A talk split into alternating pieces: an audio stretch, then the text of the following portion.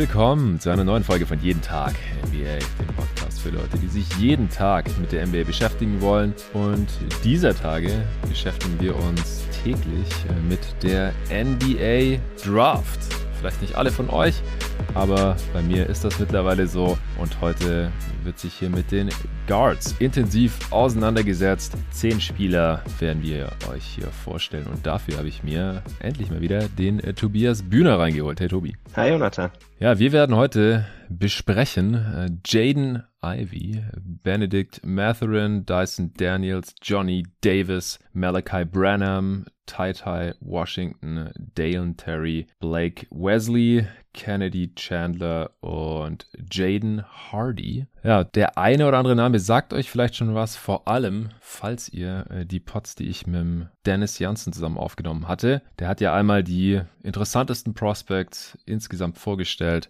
Dieser Class äh, zu Beginn der Scouting Season im November war das glaube ich noch. Und äh, da war schon der eine oder andere Name der gerade genannten drin vertreten. Da gab es nochmal ein Update im äh, März, aber heute gehen wir nochmal ein bisschen tiefer rein, so wie wir es auch schon mit den Wings gemacht hatten am Freitag, da zusammen mit dem Torben, heute dann mit äh, dem äh, Tobi zu den Guards. Ja, bevor wir gleich anfangen mit Jaden Ivy, auch an dich die Frage, weil wir jetzt noch nie hier im Pod über diese Class gesprochen mhm. haben. Was hältst du denn von der Draft Class 2022? Wie gefällt dir die? Also es ist eine sehr, sehr interessante Klasse, so aus Evolutionsperspektive nicht, wahrscheinlich nicht unbedingt von der Qualität her. Also wir haben nicht so das absolute Star-Prospect ganz oben, wobei ich Chet Holmgren auch immer gerne mag und ihn jetzt auch schon dieses mhm. All-Star-Tier geschoben habe für sich alleine. Also ist auch schon mal wirklich so ein besseres Top-End-Talent, als wir es in manchen Jahren schon hatten. Dann haben wir eine sehr breite Spitze dahinter und danach irgendwie ein sehr, sehr kleines so Starter-Tier und dann wird es sehr, sehr wild, dass man je nachdem, welche Prioritäten man halt bei Prospects hat oder welche Skills man irgendwie für wahrscheinlicher hält, dass man das später noch entwickeln kann oder gerade vor allem welche, welche Microskills man auch wichtiger für in der aktuellen NBA hält, man mhm. so in dem Bereich zwischen 15 und 45 eigentlich irgendwie alles hin und her schieben kann, wie man möchte. Also es gibt da wahnsinnig viele spannende so Wing-Bets, die mit, also über viele davon hast du mit Torben ja auch schon geredet, ja. Guards ein bisschen weniger, also es gibt relativ wenig primäre Ballhändler. Und gerade so auf den Guard-Positionen sind die ja meistens mehr vertreten. Mhm. Eigentlich reden wir da heute wahrscheinlich nur über einen, dem ich so wirklich das, das Potenzial bescheinigen würde, dass er da hinkommen kann. ähm, ansonsten hat man halt mehr so Komplementärspieler, wo man halt dann auch sagt, okay, welche, welche Skills suche ich in diesen Komplementärspielern? Was, was sehe ich gerade in der NBA? Was gerade in den Playoffs mir von diesen Spielern halt was die irgendwie wertvoll macht. Also wir haben ja auch mal drüber geredet, so welche Spielertypen in den Playoffs besser funktionieren und welche weniger gut und das, das geht halt dann sehr so in diese Richtung. Ja, also man merkt es ja auch schon, äh, ich habe die Namen ja gerade schon runtergerattert, dass heute nur zehn Spieler besprochen werden. Mit Torben waren es insgesamt 16, auch wenn wir es bei den letzten vier dann relativ kurz gemacht haben, aber bei den zwölf davor auch relativ ausführlich. Und da haben wir ja schon Abstriche gemacht und die Wings, die man auch als äh, Small Ball Fünfer sich vorstellen könnte, die haben wir noch zu den Bigs, also zum Dennis Janssen geschoben, mit dem ich dann äh, am Donnerstag noch aufnehmen werde. Äh, einfach weil es super viele Wing Prospects gibt. Klar, die werden in der NBA auch gesucht. Äh, als Wings, ja, da kann man vielleicht noch den einen oder anderen Spieler mehr bezeichnen. Bei Guards ist es dann schon, weil ich definiere die Position ja mittlerweile einfach nach der defensiven Position, ja. weil da einfach die körperlichen Voraussetzungen eine größere Rolle spielen. Was für Spieler kann ich äh, eben verteidigen und welche eher nicht. Und als Wings, ja, manche können halt auch noch eventuell Guards verteidigen, runterswitchen, hochswitchen. Da ist es dann schon etwas breiter gefasst als jetzt bei den Guards. Aber ja, ist mir auch aufgefallen, dass die meisten Prospects hier schon irgendwie mehr oder weniger massive Löcher in ihrem Skillset zu haben scheinen, dass jetzt nicht so das Star-Talent auch vorhanden ist und äh, dass es nach den ersten äh, zwei Spielern, ja, sag mal, den ersten drei Spielern schon so ein relativ, ja, obwohl den klarsten gibt es nach den ersten vier Spielern. So. Mhm. Ähm, die ersten vier Spieler, die sind eigentlich bei den meisten Boards oder Mocks, die ich jetzt so gesehen habe, in den äh, Top 14, also in der Lottery vertreten und danach die Spieler, da wird es dann schon relativ wild.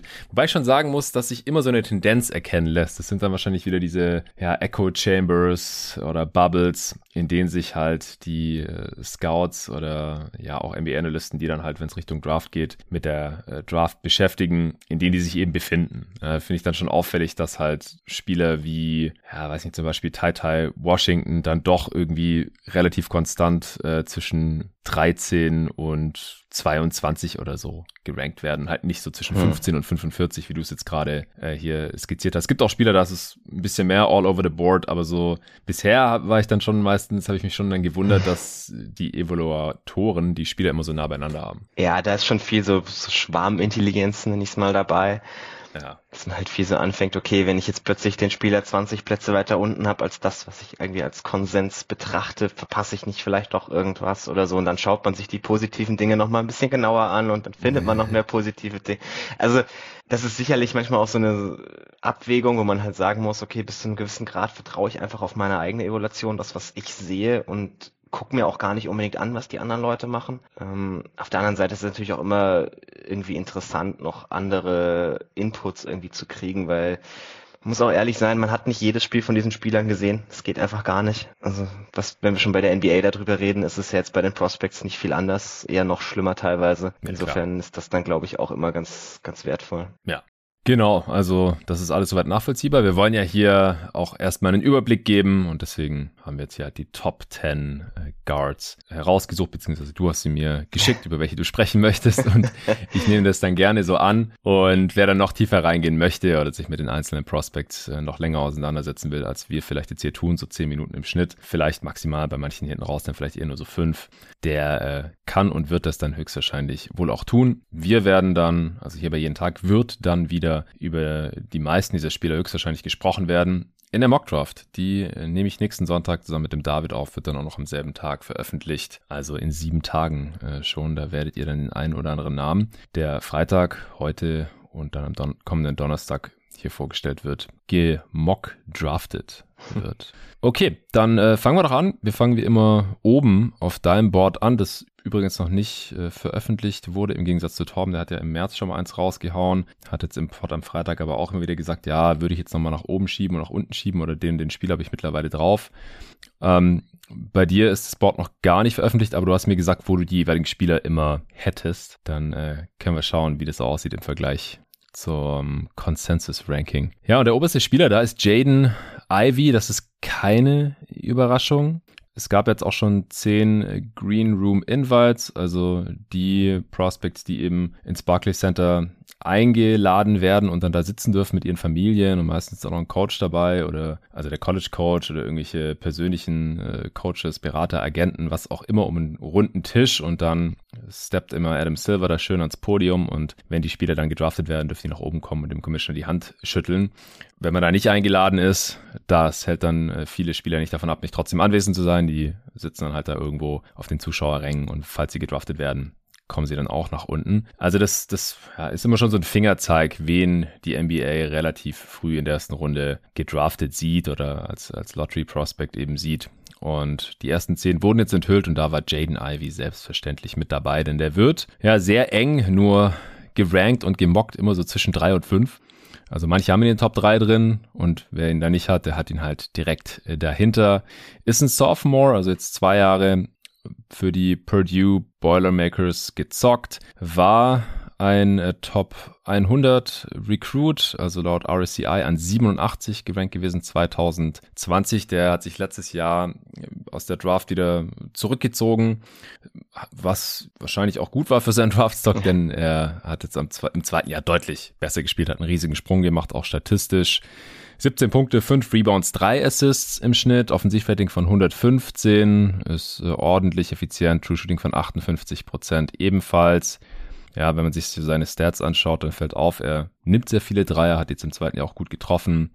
Äh, Freiwurfquote ist im unteren 70er Prozentbereich, ist, ist nur so, naja, aber er zieht dafür extrem viele Freiwürfe, was halt seiner Effizienz dann trotzdem hilft. Freiwurfrate von 47 Prozent, schon ziemlich krass. Äh, und das ja, macht er in erster Linie durch seine Athletik. Er ist ein heftiger Athlet, 6'4 groß auch, äh, hat sich leider nicht ausmessen lassen beim Combine als Top Prospects. Das äh, ist ja leider so in Mode mittlerweile, wenn man schon, wenn der Stock schon hoch ist, dann will man da nichts mehr riskieren und ähm, lässt sich dann halt da nicht mehr vermessen und spielen tut man gleich zweimal nicht. Äh, deswegen Wingspan gibt es jetzt nicht offiziell, aber die ist auf jeden Fall deutlich im Plus, oder? Ja, also es gab irgendwie lange Zeit Gerüchte, dass er irgendwie irgendwie eine 6'10 Wingspan hätte, wo man aber nie so genau wusste, wo das jetzt herkommt. Das scheint mir ein Tick übertrieben zu sein, aber so 6'8 oder so wird er schon haben. Also auf jeden Fall deutliche Plus Wingspan. Ja, also die Länge ist auf jeden Fall kein Problem. 200 Pfund ist auch ganz ordentlich für einen Guard. Er ist jetzt schon 20 geworden, dadurch, dass er eben zwei Jahre im College war. Und ja, also wie gesagt, er wird durchweg an vier oder fünf gerankt oder gemockt. Also auch nochmal hier, ich habe es letztes Mal Vater, glaube ich, nicht dazu gesagt. Ein Ranking ist einfach unabhängig davon, wer welches Team welchen Pick hat. Und eine Mock-Draft ist halt, man schaut sich an, welches Team welchen Pick hat und welcher Spieler dann halt auch wo eventuell Sinn macht oder welche Franchise auf welchen Spielertyp gehen könnte. Das ist mehr eine Prognose, welcher Spieler wo gepickt wird. Und Board ist halt eher, welcher Spieler mal wie gut wird, also welchem Spieler man im Endeffekt die bessere Karriere zutraut. Aber das nimmt sich hier nicht viel. Die einzigen beiden, die ich gefunden habe, die eine Top 3 haben, sind du, Tobi Bühner und weißt du wer noch? Ähm, Ben Pfeiffer. Ich weiß nicht, von wem du das alles genommen hast. Also ja, ich, nee, das war jetzt nicht, das ist unfair. Ah, ich, ich gebe dir noch einen Tipp, er schreibt für The Athletic. Äh, hat Hollinger ihn so hoch gehabt? Nee. Ja, echt? Hollinger okay, den drei, ja, genau. Ja. Nee, also ich, äh, Ivy finde ich das, ich würde gerne behaupten, das ist ein bisschen einer meiner Guys in dem Draft. Ich, ich sichere mir mhm. das schon mal. also ich, ich finde ihn auch tatsächlich ein bisschen underrated in der, in der öffentlichen Diskussion. Also bei mir ist er okay. relativ klar die Nummer drei und ich überlege sogar eher noch ihn auf zwei zu schieben. Also er ist für oh. mich, für mich näher dran an, an Paolo als nach hinten an Jabari. Und das hat den relativ einfachen Hintergrund, dass er so einer der ganz wenigen Prospects ist, die ich wirklich in so einer Primary-Rolle sehen kann in diesem Draft. Und das mhm. sind eigentlich halt wirklich so genau er und Paolo, die da realistische Chancen haben. Und das Schöne bei Ivy ist, selbst wenn er das nicht wird, hat er immer noch einen sehr, sehr hohen Floor, auf den er zurückfallen kann, weil er auch ansatzlos in so eine sekundäre Rolle zurückfallen kann. Aber mit den Tools, die er hat, mit der Menge an Dingen, die er sich selbst kreieren kann, ist das halt ein sehr, sehr spannendes Prospekt. Also du hast ja schon gesagt, er hat eine wahnsinnige Athletik beim ersten Schritt, also ein Burst, der zieht quasi einfach an jedem Gegenspieler einfach vorbei. Also er kam jetzt auch sehr, sehr oft zum Korb. Diese Saison es hat irgendwie 162 Rim Attempts und hat da auch eine sehr, sehr gute Quote von 67 Prozent. Hm. Und dabei sind nur 23 Prozent von diesen Würfen assisted. Also er ja, nice. kreiert sich wirklich Downhill jederzeit irgendwie seinen Wurf, Wurf selbst. Ich hatte irgendwann im Februar war das, glaube ich, mit Dennis mal einen Podcast aufgenommen, wo wir auch sehr, sehr lange über Jaden Ivy geredet haben. Ja, den habe ich gehört. Ja, und seitdem hat er in vielen Dingen irgendwie meine Zweifel noch ein bisschen ausgelöscht, die ich zu dem Zeitpunkt noch hatte. Weil man zu dem Zeitpunkt halt auch noch nicht so viel von ihm gesehen hat, was er so im High Pick and Roll machen kann. Das hat Purdue danach deutlich öfter gemacht, gerade auch so Richtung Tournament. Und da hat man eben gesehen, dass er auch so aus diesen Pick and Roll Situationen, wenn er einfach wirklich aus dem Standstill startet, sich immer irgendwie einen Vorteil generieren kann. Weil der, der Gegner kann nicht einfach, also die, die klassische Idee gegen ihn war dann anders zu gehen, weil du willst halt diesen Drive wegnehmen, du musst diesen Drive wegnehmen. Äh, und da hat er dann eben gezeigt, dass er auch als Pull-Up-Shooter eine sehr, sehr gute Range hat, sehr, sehr gut trifft und halt bei sehr hohem Volumen, sehr schwierigem Level irgendwie immer noch glänzen kann. Und wenn er das auch auf die NBA übertragen kann, wo ich nicht so viele Zweifel habe, dann, dann gehen dir halt irgendwie die Ideen aus, wie du ihn verteidigen möchtest. Hm. Und dann sind halt die, die anderen Schwächen, die er, die er schon hat, sind dann, rücken ein bisschen mehr in den Hintergrund. Also die, die Probleme, die Ivy hat, sind relativ offensichtlich eigentlich immer dann, wenn er nicht zum Korb kommt oder keinen Dreier nehmen kann. und also gerade so dieses In-Between-Game ist halt eine, eine ganz, ganz große Problemzone. Also bei den bei Torvik klassifiziert das immer so als Rim Attempts und dann alle anderen Zweier. Und bei mhm. diesen anderen Zweier trifft er halt 29 Prozent dieser Würfe. Und mhm. das ist halt wirklich, wirklich schlecht. Ja. Das ist teilweise gar nicht unbedingt so ein, so ein mangelnder Touch, also ganz viel dieser Würfe sind halt so, du steigst zum Floater hoch oder den kurzen Midrange Jumper oder ähnliches. Und dann ganz viel davon ist halt Decision Making, dass er in dem Moment irgendwie gar nicht weiß, was er tun möchte. Er wird in der Bewegung gestoppt und das sind so Dinge, die, die ihm Probleme machen. Also er ist als, als Playmaker nicht, nicht überragend. Er schafft es, wenn er, wenn er sich selbst einen Vorteil generiert hat und irgendwie ein großes, offenes Fenster hat, durch das er passen kann, macht er schon den richtigen Read.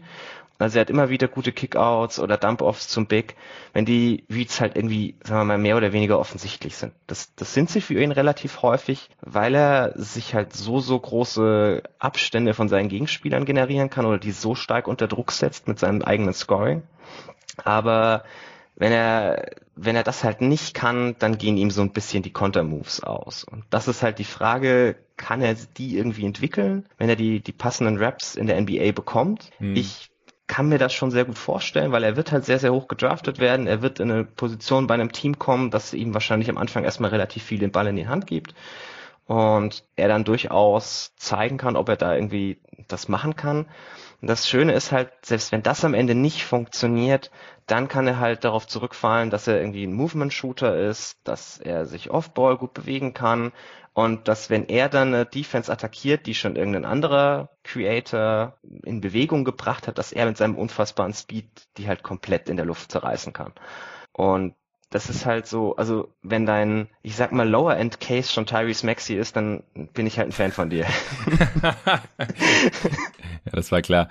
Ja, nee, ich, ich finde es auch weitaus weniger problematisch, wenn du in der Mid-Range oder Floater-Range äh, Probleme hast, als wenn du kein Dreier hast oder nicht am Kopf finishen kannst. Weil das zeigt für mich deutlich größere Probleme auf. Da, wenn du keine Dreier treffen kannst, dann ist wahrscheinlich irgendwas mit dem Wurf kaputt. Mhm. Und ja, manche Spieler bekommen das hin, aber kann man halt nicht von ausgehen. Äh, und wenn du nicht finishen kannst, dann bist du wahrscheinlich entweder nicht athletisch genug äh, oder kräftig genug oder schnell genug, jetzt je nachdem, wie man halt Athletik definieren möchte. Äh, oder du hast halt keinen kein Finishing Touch oder keine, keine Finishing Moves am Ring. Und äh, das, die Probleme hat er beide nicht. Und das halte ich halt für deutlich wichtiger, als ähm, halt die Countermoves in der Midrange zu haben. Ich halte das für lernbarer und aber halt auch nicht für so super elementar wichtig wie eben, dass man ja Mori Ball Abschüsse konstant äh, für sich generieren kann und die finishen kann. Ja, und das, das Schöne ist halt bei ihm vor allem so diese Entwicklung, die er über das Jahr hinweg gemacht hat. Also ich glaube, das ist nochmal ist immer ein bisschen schwierig, wenn man das prognostizieren möchte, dass man sagt, okay, er hat jetzt dieses Jahr sehr große Fortschritte gemacht, das, das geht dann immer so weiter. Das ist natürlich kein linearer Prozess. Aber wenn du schon siehst, also seine Finishing-Zahlen dieses Jahr waren lange nicht so toll und wurden dann immer besser, weil er es halt geschafft hat, zu wissen, wie er halt Bigs herausfordern kann, die im Drop waren oder so. Wenn er halt mit viel, viel Speed Downhill auf die zukommt und den Vorteil schon hat, das sah anfangs manchmal auch nicht so toll aus und wurde dann immer besser. Und auch gerade diese Playmaking-Reads, diese, diese einfachen Reads zum, zum Rollman, hat man auch oft gesehen, dass er die am Anfang irgendwie noch verpasst hat und am Ende hat er sie halt größtenteils gut gemacht. Und das sind halt so Dinge, die mir auch sehr, sehr viel Optimismus geben bei einem Spieler. Hm. Wieso hatten er so wenig Assists? Also zum einen, weil er halt Anfang der Saison tatsächlich mehr in so einer sekundären Rolle war. Also Anfang der Saison ging ganz viel bei Purdue über die Bigs. Also sie haben ganz, ganz viel so aus dem High Post gespielt, wo er dann irgendwie um Screens gecurlt ist und dann Downhill attackiert hat und dann halt eben eher scoren sollte auch. Das war das System einfach. Oder wo er irgendwie auf Movement Shooting kommt und Würfe nehmen soll als Shooter. Mhm. Und dann halt ganz oft also tatsächlich fehlende Vision. Also er ist jetzt wirklich mhm. kein kein überragender Passer. Er findet die Looks, die, die er zu finden hat, aber er ist jetzt niemand, der seine Mitspieler irgendwie freispielt oder sowas. Okay. Und wie sieht's mit der Defense aus? Also die, die Off-Ball-Defense ist teilweise sehr wild. Also er positioniert sich da teilweise ganz, ganz komisch, was irgendwie so Rotationen angeht oder pennt auch mal Off-Ball. Er, er hat eine gute so Short-Area-Quickness, also kommt immer wieder irgendwie gut in Passing-Lanes oder so, wo du wieder merkst, er ist halt wahnsinnig athletisch. Aber was so, ich sag mal, defensives Playmaking, das Spiellesen oder so angeht, ist das alles eher nicht so toll. Ähm, die On-Ball Screen Navigation ist okay. Äh, er dürfte ein bisschen kräftiger sein, wenn er, wenn er, wenn er größere Spieler verteidigen will. Also er ist wahrscheinlich gerade hauptsächlich ein einpositionaler Defender. Aber ansonsten mhm. gefällt mir seine Point of Attack Defense eigentlich ganz gut. Also gegen Guard sieht das schon ganz okay aus es wird jetzt, glaube ich, nie irgendwie sein Steckenpferd sein. Also ich, ich glaube nicht, dass er das Level Verteidiger ist, das dich irgendwie wahnsinnig runterzieht. Also er ist jetzt nicht Jordan Poole oder sowas, den du deswegen dann am Ende kaum noch spielen lassen kannst. Mhm. Aber es wird jetzt auch niemals so sein, ich stelle ihn auf wegen seiner Defense. Ja, okay. Äh, Nochmal kurz zu deiner Top 3 oder Top 4, weil als ich gesehen habe, dass du eine Top 3 hast oder auf 3 hast, habe ich mich halt gefragt, wie der Rest deiner Top 4 aussieht. Äh, also die, das sind die Top 6 sind eigentlich relativ klar für mich. Also es ist äh, Jet, der in einem eigenen Tier ist, in diesem All-Star-Tier. Und dann sind die nächsten fünf sind allesamt in dem Tier 1 drunter. Und ich habe das mal genannt, irgendwie so Starter mit All-Star-Upside. Also so Spieler, wo ich wirklich so ein soliden Weg sehe, wie die halt ein All-Star werden können mit einer vernünftigen Entwicklung. Und da habe ich dann auf zwei Paolo, auf drei Ivy, auf vier Jabari Smith, auf fünf äh, AJ Griffin und auf sechs gerade Shaden Sharp. Der ist für mich tatsächlich immer noch so ein bisschen ein, ja, ich weiß nicht, schwer zu sagen, irgendwie so ein Dark Horse. Also ich, ich kann Klar. ganz, ganz wenig mit seinem Tape anfangen, wenn ich ehrlich bin. Aber man sieht halt die, die Dinge, die du ja auch mit, mit Torben besprochen hast, sieht man, welchen Upside er irgendwo haben kann. Und das ist dann ja. schon die, die relativ deutliche Top 6 bei mir. Ja, okay. Spannend. Ja, hast du jetzt noch was zu Ivy? Ansonsten können wir zum nächsten Spieler kommen von mir aus. Können gerne weitermachen. Äh, komm, kommst, äh, hier, so, äh, vielleicht noch gedacht, ich komme drum rum.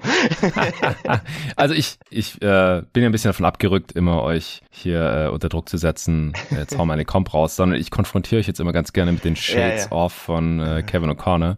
Der hat hier bei Jaden Ivy äh, Donovan Mitchell, Victor Oladipo und äh, Jumbo Darius Garland. Also wie auf den letzten kommt, kann ich ehrlich gesagt nicht ganz nachvollziehen. Also, also größerer Gar Darius Garland soll es wohl also, heißen. Also, also Gar Garland verstehe ich gar nicht, ehrlich gesagt. Also, mm. also vielleicht so ein bisschen das Pull-Up-Shooting oder sowas, das halt den Rest öffnet, aber also diese, diese Quick-Athletik ist jetzt bei Garland, ja, ist jetzt auch nicht, nicht schlecht versehen, wenn den ersten Antritt angeht oder so. Ähm, Oladipo sehe ich so, was das betrifft, schon deutlich eher, aber es hat irgendwie nicht das, das Level an Finisher oder Shooter. Vielleicht, also diese eine gute Saison, die er hatte, vielleicht so. Ähm, mm. John Wall ist so ein Comp, der immer wieder rausgeholt wird, den ich mm. ganz okay finde, weil der halt so diesen, diesen Antritt hat. Ich glaube nicht, dass er das Level an Passer ist. Ja, ähm, John Wall war ein krasser Passer. Ja, ja, ja, eben. Also das, das ist definitiv dann eine, eine ganz große Lücke, wo halt dann. Und Defender halt auch. Ja, auch das stimmt. Das ist ja also sicherlich auch nicht so. Also rein aber halt diese, dieser Spielertyp, der halt hauptsächlich eben so mit diesem ersten Schritt gewinnt. Ja. Äh, ich glaube, da gehen viele, viele der Comps hin, die man mit ihm halt benutzen möchte. Ja, ähnlich groß auch. Also Ivy ist ja auch größer als Donovan Mitchell, wenn er wirklich mhm. 6'4 ist. Ja. Okay, ich denke, die Leute haben einen Eindruck gewonnen von Jaden Ivy, was ich auf jeden Fall vorweg, äh, auch an die Leute, die jetzt nicht irgendwie das Tape noch wegsuchten vor der Draft oder, keine Ahnung, dann schrecklich wie Summer League schauen oder sowas. Zieht euch einfach ein paar Highlights rein, das ist auf jeden Fall sehenswert. Geile Danks. Ähm, Benedict Matherin, äh, auch hier im Pod schon mal besprochen, äh, ist aus Kanada, Quebec äh, mit haitianischen Wurzeln, also würde man wahrscheinlich eigentlich äh, Mathurin aussprechen oder so, aber ich glaube, das werden wir von den amerikanischen Kollegen eher nicht hören. Deswegen bin ich auch zu Matherin übergegangen. Der äh, war auch zwei Jahre zum College, Arizona Wildcats, war damals an 91 in der Top 100 seines Jahrgangs äh, gerankt von RSCI, ist auch im Green Room eingeladen, wird so zwischen 5 und 11 gerankt und gemockt. Hat jetzt in seiner zweiten Saison für Arizona 18, 6 und 3 aufgelegt. Offensive Rating 120, True Shooting 58 Prozent, also ziemlich produktiv und dabei auch effizient. 6'6 äh, hat sich beim Combine tatsächlich vermessen lassen. 6'9 Wingspan, 205 Pfund. Das sind für einen Guard auf jeden Fall auch sehr, sehr solide Werte. Man hätte die vielleicht auch bei den Wings reinstecken können. Ah, dann hätten wir ja noch weniger Guards gehabt und noch mehr Wings.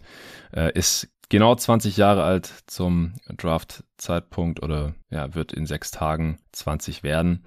Äh, ja, also der, wie gesagt, wird so Ende der Lottery eigentlich durchgehend äh, gerankt. Du hast ihn an sieben, hm. was äh, so eher am oberen Ende ist. Was gefällt dir an ihm? Ja, also wir sind jetzt dann so in diesem Starter-Tier angekommen auf meinem Board. Und da sind halt tatsächlich auch nur zwei Spieler. Und das ist schon sehr klar abgetrennt von dem Rest dann. Und das ist zum einen er und zum anderen Tari Eason der auch so ein bisschen einer meiner meiner Lieblinge mhm. ist. Ja, über den hast du auch schon geschrieben, können wir gleich mal genau. pluggen hier. Ja, genau. Äh, also ich, ich schreibe ja für Roll Call Sports. Die, äh, die Hörer, die der Hälfte zuhören, werden das schon wissen. Und wir haben da auch jetzt quasi so eine Art Serie von Draft Guides, also wo wir einzelne Spieler vorstellen, geht dann hauptsächlich so um den Fit, wie sie zu den Spurs passen würden, aber das lässt sich auch immer alles auf die, auf die ganzen anderen Teams so ein bisschen extrapolieren. Also die, die Stärken und Schwächen der Spieler sind ja immer dieselben und wenn wir schon dabei sind, Mafführen wird der nächste sein, über den ich da schreibe ähm, weil auch er für mich quasi so an, an neun so einer der Spieler wäre, wo ich halt hoffen würde, dass die Spurs ihn ziehen und wo ich den Fit auch sehr, sehr schön finde. Den ich auch tatsächlich, wir haben ja, wie Torben schon angerissen hat, diesen Mock Draft gemacht wieder, den ich dann tatsächlich auch auf neun gezogen habe für die Spurs. und genau, also warum ich ihn ein bisschen höher habe, also ich glaube, der Main Appeal ist, dass er für mich weniger klare Schwächen hat für die Rolle, die ich halt für diese Spieler, die jetzt kommen, noch alle sehe. Also ich sehe jetzt keinen Spieler mehr, der selber Heavy Self-Creation macht, sondern das sind alles Spieler, die du eher in eine sekundäre Rolle stoppst, die dort sekundäre Pick and Rolls laufen sollen, aber die vor allem Off-Ball gut sein müssen und da glänzt er halt. Also er ist ein sehr, sehr starker Shooter, sowohl guarded, aber auch unguarded, viel, ganz, ganz viel auf Movement gemacht dieses Jahr. Ist ein ganz toller Relocator. Also gerade so die Bewegung off Ball, da macht er immer wieder Bewegungen, die wirklich die Defense auch durcheinander bringen. Er kann auch Pull-up-Dreier werfen. Also nur 77 Prozent seiner Dreier sind assisted. Das ist jetzt mehr als zum Beispiel bei Ivy, aber es zeigt schon auch, dass er einen gewissen Grad dafür hat, sich die Würfe auch selbst zu erarbeiten. Mhm. Und er ist halt nicht nur so ein eindimensionaler Shooter, sondern er kann schon auch zum Korb ziehen. Also sein Handle ist relativ funktional für seinen guten ersten Step. Also er ist auch da in der Lage, an seinen Gegenspielern irgendwie vorbeizuziehen. Er hat jetzt 174 Rim Attempts gehabt dieses Jahr bei einer soliden Quote. Also er ist kein toller Finisher, aber gut genug. Man sieht halt auch da, 50 Prozent von den Würfen sind auch assisted. Also es ist jetzt nicht mhm. so, dass er irgendwie viel Self-Creation machen will. Dafür ist das Handle dann einfach doch wieder zu schlecht. Also hat er wenig, wenig kreative Moves, mit denen er sich irgendwie wirklich selbst Space kreieren könnte. Aber wenn man halt irgendwie davon ausgeht, dass er neben einem anderen Creator spielt und wir sehen ja immer mehr von diesen Big Wing Creatoren in der Liga, wo man halt dann irgendwie sagt, so Kate Cunningham oder ähnliches, die die selbst sich die Vorteile generieren und dann ihre Mitspieler einsetzen, dann ist er halt so ein, so ein Typ, den man da einfach perfekt daneben stellen kann. Was ja. lange noch eine so der Kritikpunkte an ihm war, war, dass er wirklich ein schlechter Playmaker war über lange Zeit, also gerade vor allem letztes Jahr noch als, als Freshman. Und da hat er jetzt wirklich auch dieses Jahr über das Jahr hinweg, finde ich, deutliche Verbesserungen gemacht. Also man hat gesehen, dass, dass er immer besser darin ist, das Spiel irgendwie aus dem Drive zu lesen und auch mal den passenden Pass zu spielen. Was halt gerade in der Rolle auch wichtig ist, dass du auch gut genug bist als Decision Maker, dass du immer weißt, wenn du selbst nicht scoren kannst, dass du den passenden Mitspieler einsetzen musst. Äh, er ist auch in der Defense relativ akzeptabel. Also er ist ein, er hat, wie du richtig beschrieben hast, er hat sehr, sehr gute Tools. Also gerade so als Point of Attack Defender ist lateral relativ fix, ist halt sehr, sehr lang, ist relativ kräftig. Die Team Defense ist manchmal ein bisschen lapsig, also seine Closeouts könnten besser sein und auch generell er hat manchmal irgendwie so Technikprobleme oder Motivationsprobleme. Es ist teilweise ein bisschen schwer voneinander zu unterscheiden an der Stelle, ja, okay. aber er kommt halt überhaupt nicht, also manchmal kommt er überhaupt nicht durch Screens, manchmal macht er das sehr gut.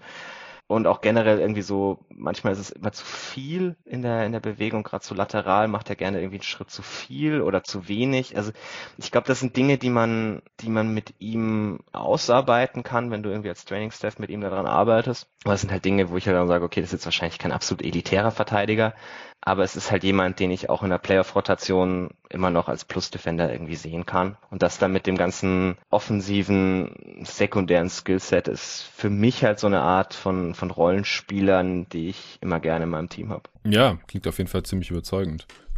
Ja, ich glaube, äh, es ist ziemlich straightforward, was für ein Spieler er ist. Also ich habe schon mehr Kritik an der Defense auf jeden Fall mitbekommen. Mhm. Wie gesagt, ich bin noch nicht in der Verfassung, äh, das selber irgendwie kompetent äh, zu beurteilen, aber du bist halt on-ball so überzeugt und denkst, dass man das halt äh, off-ball in der Team-Defense noch fixen kann, was ja tendenziell auch was ist, was bei vielen Spielern so der Fall ist, dass sie halt anfangen, ihre NBA-Karriere jetzt keine tollen Team-Defender sind und dann wird es immer eher besser. Ja, es ist halt auch viel, also ich glaube immer so ein bisschen die Abwägung zwischen irgendwie Tools des Spielers und ja. was, was hat er jetzt, also er war jetzt am College kein, kein absoluter Plus-Defender für Arizona. Das, das sicherlich nicht. Aber ich kann mir halt vorstellen, mit den Tools glaube ich halt, dass ein NBA-Team ihn da zumindest irgendwie einen guten Verteidiger draus machen kann. Ja. ja. Seine Quoten sind ein bisschen runtergegangen im zweiten Jahr. Denkst du, dass, also die Quoten sind immer noch gut, die waren halt im ersten Jahr äh, famos, da hat er 42 Prozent seiner Dreier getroffen bei acht Versuchen äh, per 100 Possessions und äh, 85 Prozent seiner Dreier. Das ist halt am College immer Small Sample Size. Das waren halt nicht mal 100 Dreierversuche, äh, also 91 Dreierversuche im ersten Jahr, 78 Freiwurfversuche und im zweiten Jahr jetzt ist halt beides ein bisschen runtergegangen. Die Dreierquote um ja, 4% und, nee, 5 sogar fast und die Freiwurfquote um 8 Prozent. Ist das für dich so ein bisschen Small Sample Size und die Quoten sind halt immer noch gut genug oder gibt es da irgendwas? Also die, die, die Dreierquote ist sicherlich ein Teil davon, dass das Sample halt schwieriger geworden ist. Also es ist mehr auf Movement, es sind auch mehr Pull-Ups ja. dabei als, als noch Volumen ist ja Jahr. auch hochgegangen ja. auf über 10, also, was echt viel ist. Ja, also er war im ersten Jahr war er halt tatsächlich mehr so dieser, dieser hypereffiziente, in sehr, sehr kleiner Usage-Rollenspieler. Mhm. Und dieses Jahr hat er jetzt, was du so von so einer Shooter-Rolle nimmst, eigentlich schon so ziemlich das, das ganze Maximum rausgeholt. Also viel, viel höher kannst du seine Usage, glaube ich, nicht schrauben, auch wenn es jetzt immer noch nicht irgendwie massiv ist, weil er ist halt nicht, nicht irgendwie Self-Creator. Ähm, ich glaube, da kommt größtenteils ein bisschen dieser, dieser Einbruch her, aber es ist dann am Ende, sind die Quoten immer noch gut genug und er wurde halt auch wirklich eng verteidigt. Das ist ja auch immer so ein Ding, was mir dann auch eher wichtig ist. Also es gibt Spieler, bei denen sind die Quoten dann ganz gut, aber die Gegner respektieren sie halt überhaupt nicht als Shooter. Also er hat schon sehr, sehr harte Closeouts gezogen und das dann irgendwie im Gesamtpaket, dann sind mir die drei, vier Prozent hin oder her über ein Jahr Sample dann doch eher egal. Ja, Combs, äh, KOC wirft uns Jamal Crawford, Caris LeVert und wieder Oladipo hin. Also Shades off, ne? Okay, okay. Uff, nee, ich weiß nicht. also Null von drei oder was? überzeugt mich jetzt alles irgendwie nicht so. Hast, hast du eine bessere? Also was ich, was ich tatsächlich die Tage mal gelesen habe, was ich ganz, ganz lustig fand, war J.R. Smith. Also er ist nicht, ich glaube, er ist nicht das Level Shooter und er ist nicht das Level Point of Attack Defender, aber dafür halt ein besserer Playmaker, besserer Driver wahrscheinlich. Mhm. Ähm, ja, ansonsten, was, was haben wir in diesem Spielertypus? Also Danny Green, der ein bisschen dribbeln kann, nicht der Verteidiger. Mhm. Also für mich ist, für mich fällt er eher so in diese, diese Shooter-Rolle als ja gut, jetzt weiß ich nicht. Also Oladipo hätte ich jetzt irgendwie nie als, als Off-Movement, Off-Ball-Shooter in Erinnerung. Also ich kann mich nee. jetzt auch völlig irren, aber ich irgendwie gar nicht. Nee, nee. Und deswegen, also finde ich, finde ich alles Vergleiche, die eher ein bisschen schwierig sind, die auch alle irgendwie mehr On-Ball-Raps initiieren ja. müssten. Also irgendwie gerade so Jamal Crawford oder sowas war jetzt auch eher ein On-Ball-Scorer. Ja, sehe ich, sehe ich jetzt alles irgendwie nicht so mit ihm. Ja, und Crawford halt ein grauenhafter Defender, LeVert mhm. auch nicht so super berühmt. Ja. ja, vor allem, also LeVert war jetzt auch wirklich nie effizient. Also wir, ja, wir kommen, ja. wir, wir kommen nachher noch zu einem anderen Spieler, wo ich den Vergleich ein bisschen äh, eher sehen kann. Aber das passt ja wirklich also gar nicht in die Rolle, die er jetzt bisher gespielt hat. Und das ist halt auch dieselbe Rolle, die er in der NBA spielen wird. Also da muss man sich auch nichts vormachen. Der wird in der NBA nicht plötzlich zu einem primären Ballhändler werden. Ja. Okay, ich denke, das reicht dann auch zu Matherin. Dann kommen wir zu Dyson Daniels. Auch ein äh, sehr schöner Name. Ja. Den äh, haben wir hier im Pod auch schon ein paar Mal besprochen. Auch ähm, als ich mit David die Rising Stars äh, Challenge hier besprochen habe im Pod nach dem All-Star Weekend, denn da hat er mitgezockt, denn da wurden ja ein paar Spiele der G-League Ignite eingeladen und da hat er letztes auch gezockt. Also ist jetzt der erste Spieler, den wir heute hier besprechen, der nicht am College gespielt hat, sondern eben in der G-League wie letztes Jahr auch äh, Jalen Green, Isaiah Todd, Dashon Nix und äh, natürlich Jonathan Kuminga. Und Dyson Daniels ist auch so ein Spieler, der äh, ja jetzt eher so in der Lottery gemockt wird, Late Lottery eher, also das höchste, was ich gefunden habe, war an 6 beim ESPN Mock und äh, bei der ESPN Top 100, also die sind anscheinend große Daniels Fans und äh, am niedrigsten war beim The Ringer Mock Draft an 14, aber außerhalb der Lottery lässt ihn keiner fallen. Ja, für die G-League war jetzt nicht so super produktiv, hat so über 30 Minuten im Schnitt gesehen, aber 11 Punkte, äh, 6 Rebounds, 4 Assists, mäßig effizient, sage ich jetzt mal, 105er Offensivrating, True Shooting 54% was auch daran liegt, dass er seine Dreier gar nicht trifft mit 26 auch nur 19 Freiwürfe in 14 Spielen gezogen hat, äh, davon nur 14 getroffen, das sind 74 äh, Prozent. Aber er ist halt ja, ein ziemlich großer Guard, 6'7, äh, hat sich beim Combine auch ausmessen lassen und Wingspan 6'10 and a half, also fast 6'11 Wingspan, das ist schon extrem lang für einen Guard. 195 Pfund ist auch ordentlich, äh, ist noch sehr jung, gerade 19 geworden im März, ist Australier. Und ja, du hast ihn an 10, also so ziemlich mittig äh, zwischen den ganzen anderen Boards gerankt. Ja, also was, was man bei Daniels immer so ein bisschen beachten muss, wenn man über seinen Output letztes Jahr redet, ist, dass der G-League Ignite-Kontext ein bisschen schwierig war. Wir werden das nachher auch noch mit Hardy haben. Also die, mhm. die Veteranen, die sie halt dabei hatten, waren jetzt alles nicht so die Typeninitiatoren für andere Spieler, sagen wir es so. also sie hatten halt wirklich über das ganze Team hinweg verteilt kein tolles Spacing, kein tolles Playmaking. Also, und dann wirfst du halt junge Spieler in Rollen, die vielleicht ein bisschen zu hart für sie sind, gegen, ja, also halt eine Competition, die deutlich höher ist am, als, als am College, die, ja. die deutlich athletischer ist als am College. Und ich glaube, da muss man immer so ein bisschen auf die Stats vielleicht ein bisschen, sagen wir mal, oben drauf rechnen oder ein bisschen, bisschen weniger drauf gucken als bei anderen Prospects. Und Daniels ist auch so ein Case, wo, glaube ich, der, der Großteil von dem, was er tut, nicht unbedingt in den Stats auftaucht. Er ist, also das, das fängt vor allem am defensiven Ende an. Also er ist wirklich ein toller Verteidiger, ganz, ganz stark, auch in der Team-Defense, hat sehr starke Hände, ist sehr gut so in diesen, diesen Passing-Lanes, antizipiert sehr gut, holt ganz, ganz viele Steals, aber ja. auch Deflections. Und gerade so diese, auch wieder diese Short Area Quickness, also er kommt teilweise noch an, an Bälle, wo du nicht denkst, dass er da hinkommen sollte. Hm, ganz, ganz schnell macht er da noch gewisse, gewisse Lanes zu, die man ihm auf den ersten Blick nicht zutrauen würde, weil er sieht jetzt eigentlich aus wie ein Hyperathlet, aber da siehst du halt, dass, dass diese laterale Geschwindigkeit wieder ein bisschen teilweise was anderes ist als dieser, dieser absolute Burst oder diese vertikale Athletik, von der man oft redet, wenn man halt Athletik meint. Ja.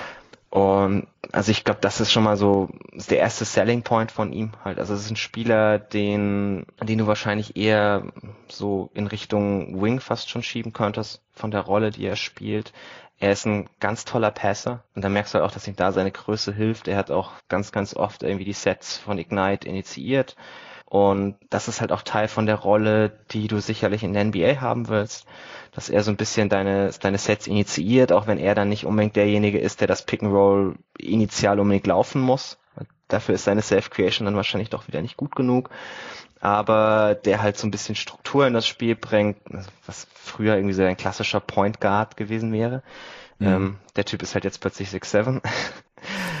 und dann, also wo du halt dann irgendwelche Off-Ball-Screens, Aktionen für deine anderen Guards laufen kannst oder so und er dann den passenden Pass spielt. So Sachen kann ich bei ihm ganz viel sehen und dann äh, ansonsten ist das halt so diese klassische Connector-Rolle, wo dann eher so ein, so ein sekundäres Pick and Roll läuft, den Ball immer ja. in Bewegung hält, hauptsächlich eine Defense attackiert, wenn die halt schon am Scramblen ist. Und das dann halt in der Kombination mit der Defense ist ein, ist ein Spielertyp, der, der sehr wertvoll ist, den wir auch von der NBA immer wieder sehen, dass, dass Teams den brauchen können. Ja. Ähm, die Frage ist halt, also, was so ein bisschen, glaube ich, ausmacht, wo man ihn hat. Also die Leute, die ihn irgendwie nach sechs hochschieben oder so, zwischen denen, die halt 14 haben, ist ganz, ganz viel, wie viel man in Dreier glaubt. Weil, ja. also für diese Rolle, von der ich da gerade gesprochen habe, Connector-Typen, es ist halt wahnsinnig schwierig, wenn dein Dreier nicht fällt, dann kannst du Offball nur eine sehr begrenzte Anzahl von Dingen tun. Und gerade in den Playoffs, wenn die Gegner sich auf dich einstellen, führt das dann halt am Ende immer dazu, dass du nicht so wirklich respektiert wirst. Und sein, und sein Dreier war dieses Jahr ziemlich off, seine Freiwurfquoten waren auch nicht toll. Und auch die, die Wurfbewegung ist okay, aber es ist jetzt nicht, nicht irgendwie, dass du denkst, okay, die, die Quoten passen überhaupt nicht zu dem, was für ein Shooter er ist, sondern das, das passt schon zu dem, wo er jetzt gerade ist. Der Wurf ist nicht völlig broken, vielleicht kann man ihn fixen und wenn man irgendwie so an diese High-End-Outcomes glaubt, muss man das sicherlich auch. Das, also vielleicht auch ein bisschen, jetzt, jetzt rede ich fast ein bisschen sehr negativ über jemanden, den ich halt selbst an, an 10 auf meinem Board habe ist aber halt Teil von diesem, also ich bin jetzt auch schon wieder ein Tier tiefer bei diesen High-Level-Rollenspielern, die auch einen gewissen Starter-Upside haben und das ist immer ein bisschen einfach gesagt, so es steht und fällt mit dem Wurf, weil das eigentlich am Ende bei jedem NBA-Spieler so ist. Aber bei ihm ist das halt nochmal ein bisschen extremer, wenn du ihn in die Rolle schieben willst, wo halt, glaube ich, die Fans hoffen, dass er hinkommt. Ja, also ich finde hier halt auch die Comms dann schon wieder sehr, sehr passend, ehrlich gesagt, weil das halt auch Spieler sind, die so ein bisschen mit ihrem Wurf äh, ja, mhm. gefallen sind oder jetzt stehen oder so halbwegs stehen, aber halt auch keine Vollzeitstarter sind, also je nach äh, Level des Teams eben. Und äh, erstes Shades Off von KOC ist halt äh, Derek White, der jetzt gerade in den Finals mhm. von der mhm. Bank kommt, bei den Spurs halt Starter, aber auch dieser Connector-Typ ist, mhm. krasser Defender ist, haben wir im Pod schon ein paar Mal besprochen, äh, Playmaking liefert, ähm, einen eher wackeligen Wurf hat. Ja, sieht man mhm. jetzt auf dem höchsten Level wird er halt wird eher von ihm weggeholfen, bevor man von anderen Spielern weghilft. Äh, das ist wahrscheinlich dann so äh, schon schon Richtung Best Case. Aber wenn es halt nicht so läuft, äh, dann ist es vielleicht eher Evan Turner, der hier auch dran steht. Mhm. Der hatte halt einen viel schlechteren Wurf als Derek White, der kam halt gar nicht. Wurde an zwei gedraftet seinerzeit. Äh, war auch ein guter Passer, hatte seine besten Jahre auch so als Sixth Man äh, bei den Boston Celtics, wurde dann überbezahlt von den Blazers, wurde dem Vertrag nie gerecht, ähm, weil er halt schon ja, stark limitiert war da dann in dem, was er tun konnte, ohne diesen Wurf. War mhm. dann halt ein, ein, Bankspieler, der dann halt leider überbezahlt war. Äh, dann steht hier noch Kyle Anderson, der halt das Ganze mhm. In, als Forward halt vielleicht ist, so in der Art. Ja, also, also die, ja, also die, die, die Comps finde ich schon deutlich besser. Also, also die klassischen, die man irgendwie durchgeht, wenn man von diesen, diesen Typus redet. Also er ist, er ist sicherlich ein besserer Passer als Derek White. Ich okay. würde sagen, nicht ganz der Driver. Ähm, Shooter, ja, da kann man, kann man sich bei Derek White ja wahrscheinlich immer noch ein bisschen drüber streiten, was für, was für ein Level-Shooter er jetzt ist, wenn er nicht ja. gerade in der Bubble ist. Äh, oder ein Kind bekommen hat. Aber, ja, genau. Ja, nee, also es ist sicherlich, das, das, da siehst du halt, wie das, wie das so ein bisschen stehen und fallen kann. Kyle Anderson finde ich auch ganz interessant, weil, also Derek White hat sicherlich einen besseren Burst als, als Dyson Daniels. Da, da hast du dann eher so dieses Slow-Mo.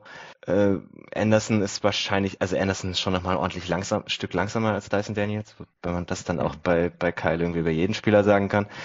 Äh, als so vom Passing, also der, der Vergleich gefällt mir eigentlich tatsächlich ganz gut, weil es so vom Passing auch ganz gut hinkommt.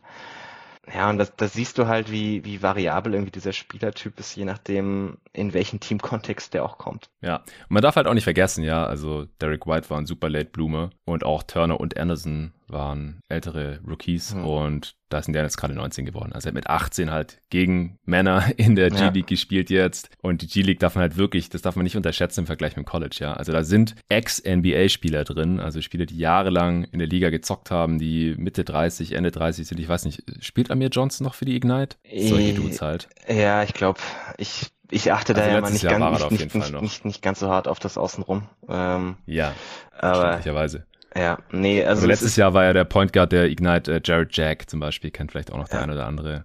Der war jetzt dieses Jahr leider nicht mehr dabei. Der hätte, hätte ihn gut getan, tatsächlich. Ja. Aber was, was, was man denn jetzt halt lassen muss, er war über, über lange Strecken oftmals der beste Spieler der Ignite. Und das ist ja doch immerhin auch schon mal eine Aussage. Musst, musst du erstmal auf dem doch relativ gehobene Niveau machen. Ja, ja. Also das wenige, was ich schon von ihm gesehen habe, hat mir auch sehr gut gefallen.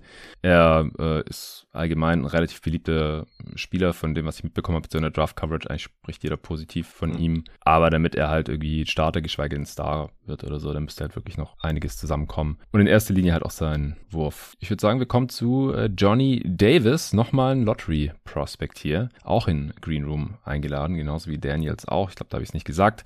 Wird in der ähnlichen Range jetzt hier gerankt und gemockt, so zwischen 8 und 14 habe ich gefunden. Äh, hat jetzt auch zwei Jahre, also haben einige Sophomores hier drin, äh, für die Wisconsin Badgers gespielt. Hat da 20, 8 und 2 aufgelegt, also ziemlich hoher Output.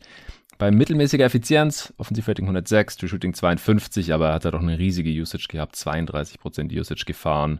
Ja, ähm, was direkt ins Auge springt, wenn man seine Stats anschaut. Der Dreier fällt nicht so wirklich, äh, nimmt weniger als 7 auf 100 Possessions, was jetzt nicht nichts ist, aber halt kein High Volume, wie jetzt bei ähm, Matherin oder Ivy jetzt im Vergleich zum Beispiel. Und er trifft halt nur 30% davon. Er hat mehr Turnovers als Assists gemacht und daher leidet dann halt auch seine Effizienz äh, schon ordentlich. 6'5 groß, er hat sich ausmessen lassen, 6'9 Wingspan, also ordentlich plus, äh, 195 Pfund ist äh, 20 geworden im Februar und ja, du hast ihn an 11, also auch relativ mittig. Das höchste, was ich gefunden habe, war an 8 beim The Ringer Mock und das niedrigste war an ja, zwischen 10 und 14 beim ESPN Mock. Die haben da ja dieses Jahr zum ersten Mal diesen Ansatz, dass sie äh, einmal für jedes Team immer den äh, BPA hinschreiben und dann aber auch den besten Fit, was ich eigentlich auch einen ganz nice Ansatz finde. Und eins davon ist eben 14 dann gewesen. Ja, Johnny Davis. Was hast du zu ihm zu sagen? Johnny Davis ist ein sehr, sehr schwieriger Evaluationscase, weil seine Rolle wird halt in der NBA eine völlig andere sein als das, was wir jetzt letztes Jahr von ihm gesehen haben.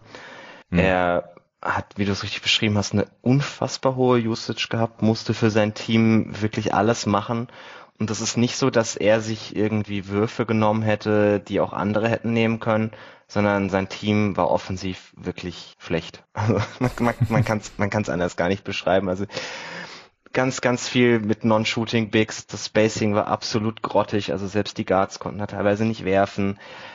Es kam auch außer ihm irgendwie keiner wirklich mit Creation oder sowas glänzen. Also er ist derjenige, der alles machen muss und darunter leidet dann halt am Ende doch sehr, sehr viel von dem, was du dir irgendwie von ihm erhoffen würdest, wenn er in der NBA in eine, in eine andere Rolle kommt. Weil, also das war dann am Ende so ausgeprägt, dass er halt hauptsächlich Tough Shot Maker war, der ziemlich viele Midranger genommen hat. Also er hat äh, dieses Jahr 143 Rim Attempts genommen und 228 Other Twos. okay. Das sind, also allein die Anzahl der beiden, beide Anzahlen sind schon ziemlich hoch. du würdest halt hoffen, dass das in der NBA sehr, sehr, sehr viel mehr Richtung den Rim Attempts ähm, skaliert, was prinzipiell er eigentlich schon vielleicht können müsste, weil er hat, er hat Burst, dass er seine Gegenspieler teilweise schlagen kann, aber ist dann halt ganz oft im College irgendwie an die nächsten drei Gegenspieler geraten und hat dann den harten Stepback Zweier oder sowas genommen. Mhm. Und dafür waren seine Quote bei den Other Twos gar nicht so schlecht, aber das sind halt einfach Würfe, die sind nicht effizient. Und ja, was war das, für eine Quote? 36,8 Prozent. Also das sind halt wirklich Würfe, die, die dir so das absolute Minimum irgendwie an Offense, Offense generieren, aber auch wirklich nicht mehr. Ja. Ähm, du würdest da schon hoffen, dass er eher so Richtung 40 Prozent geht, wenn er, wenn er davon in der NBA leben wollen würde. Also ich glaube halt wirklich, dass man, dass man ihn, was das betrifft, in eine komplett andere Rolle schieben muss. Also ich, ich kann mir nicht vorstellen, dass er, dass er viel Self-Creation übernehmen wird. Mm, und dann ist halt so ein bisschen die Frage, also er, er ist ein sehr guter Off-Ball-Mover, wenn er, wenn er mal Off-Ball war. Ähm, er nimmt die Dreier mit, mit Selbstbewusstsein teilweise. Die Frage ist, ob er davon nicht noch ein paar mehr nehmen könnte und bitte bei einer anderen Quote. Also das ist halt mhm. wirklich das, wo man, glaube ich, drauf hoffen muss, wenn man seine NBA-Rolle anders sieht, dass er eigentlich eine, eine ganz gute Wurfbewegung hat, dass er auch offensichtlich Touch hat. Also das sieht man bei diesen Midrangern immer wieder über den Floatern und ähnlichem dass er da eigentlich schon auch durchaus Ansätze hat, wo man denken könnte, er ist ein sehr guter Shooter. Er war halt Anfang der Saison auch deutlich heißer als am Ende. Das mhm. rechnen ihm dann viele positiv an. Das klingt erstmal ein bisschen doof, aber dadurch, dass er halt so unfassbar viel machen musste, ist es vielleicht gar nicht so ganz unverständlich, dass ihm am Ende ein bisschen die Puste ausgeht. Ja, oder sich Defenses auch immer mehr darauf eingestellt haben, dass sie wussten, er macht alles. Ja, ja genau. Halt also verteidigen konnten. Sicherlich auch so ein Ding. Klar, es ist halt am Ende wird meistens auch die Konkurrenz ein bisschen besser. Deshalb ist das teilweise ja. auch ein bisschen gefährlich, wenn man sich das so schön redet. Aber es war bei ihm sicherlich schon auch der Fall, dass es halt irgendwann die Saison sehr, sehr zehrend war. Mm, und dann, wenn man ihn halt irgendeine andere Rolle slidet, kann man halt auch die Hoffnung haben, dass er auf der anderen Seite des Feldes ein sehr, sehr positiver Impact ist. Also er war dieses Jahr schon ein sehr guter Defender. Und wenn man seine offensive Rolle runterskaliert, das sagen wir auch mal wieder, wenn du halt irgendwie 32% Usage, 33% Usage hast, es ist sehr, sehr schwer, auf der anderen Seite noch ein elitärer Verteidiger zu sein, weil dir einfach irgendwann die, die Körner ausgehen. Wenn man das runterskaliert auf 20 Prozent oder so, hat er durchaus Tools, die, die darauf hoffen lassen, dass er halt ein elitärer Verteidiger sein kann. Also gerade On-Ball in der Point-of-Attack-Defense, seine Screen-Navigation ist absolut überragend. Also ist vielleicht nice. der beste Screen-Navigator irgendwie, den wir jetzt im College dieses Jahr gesehen haben.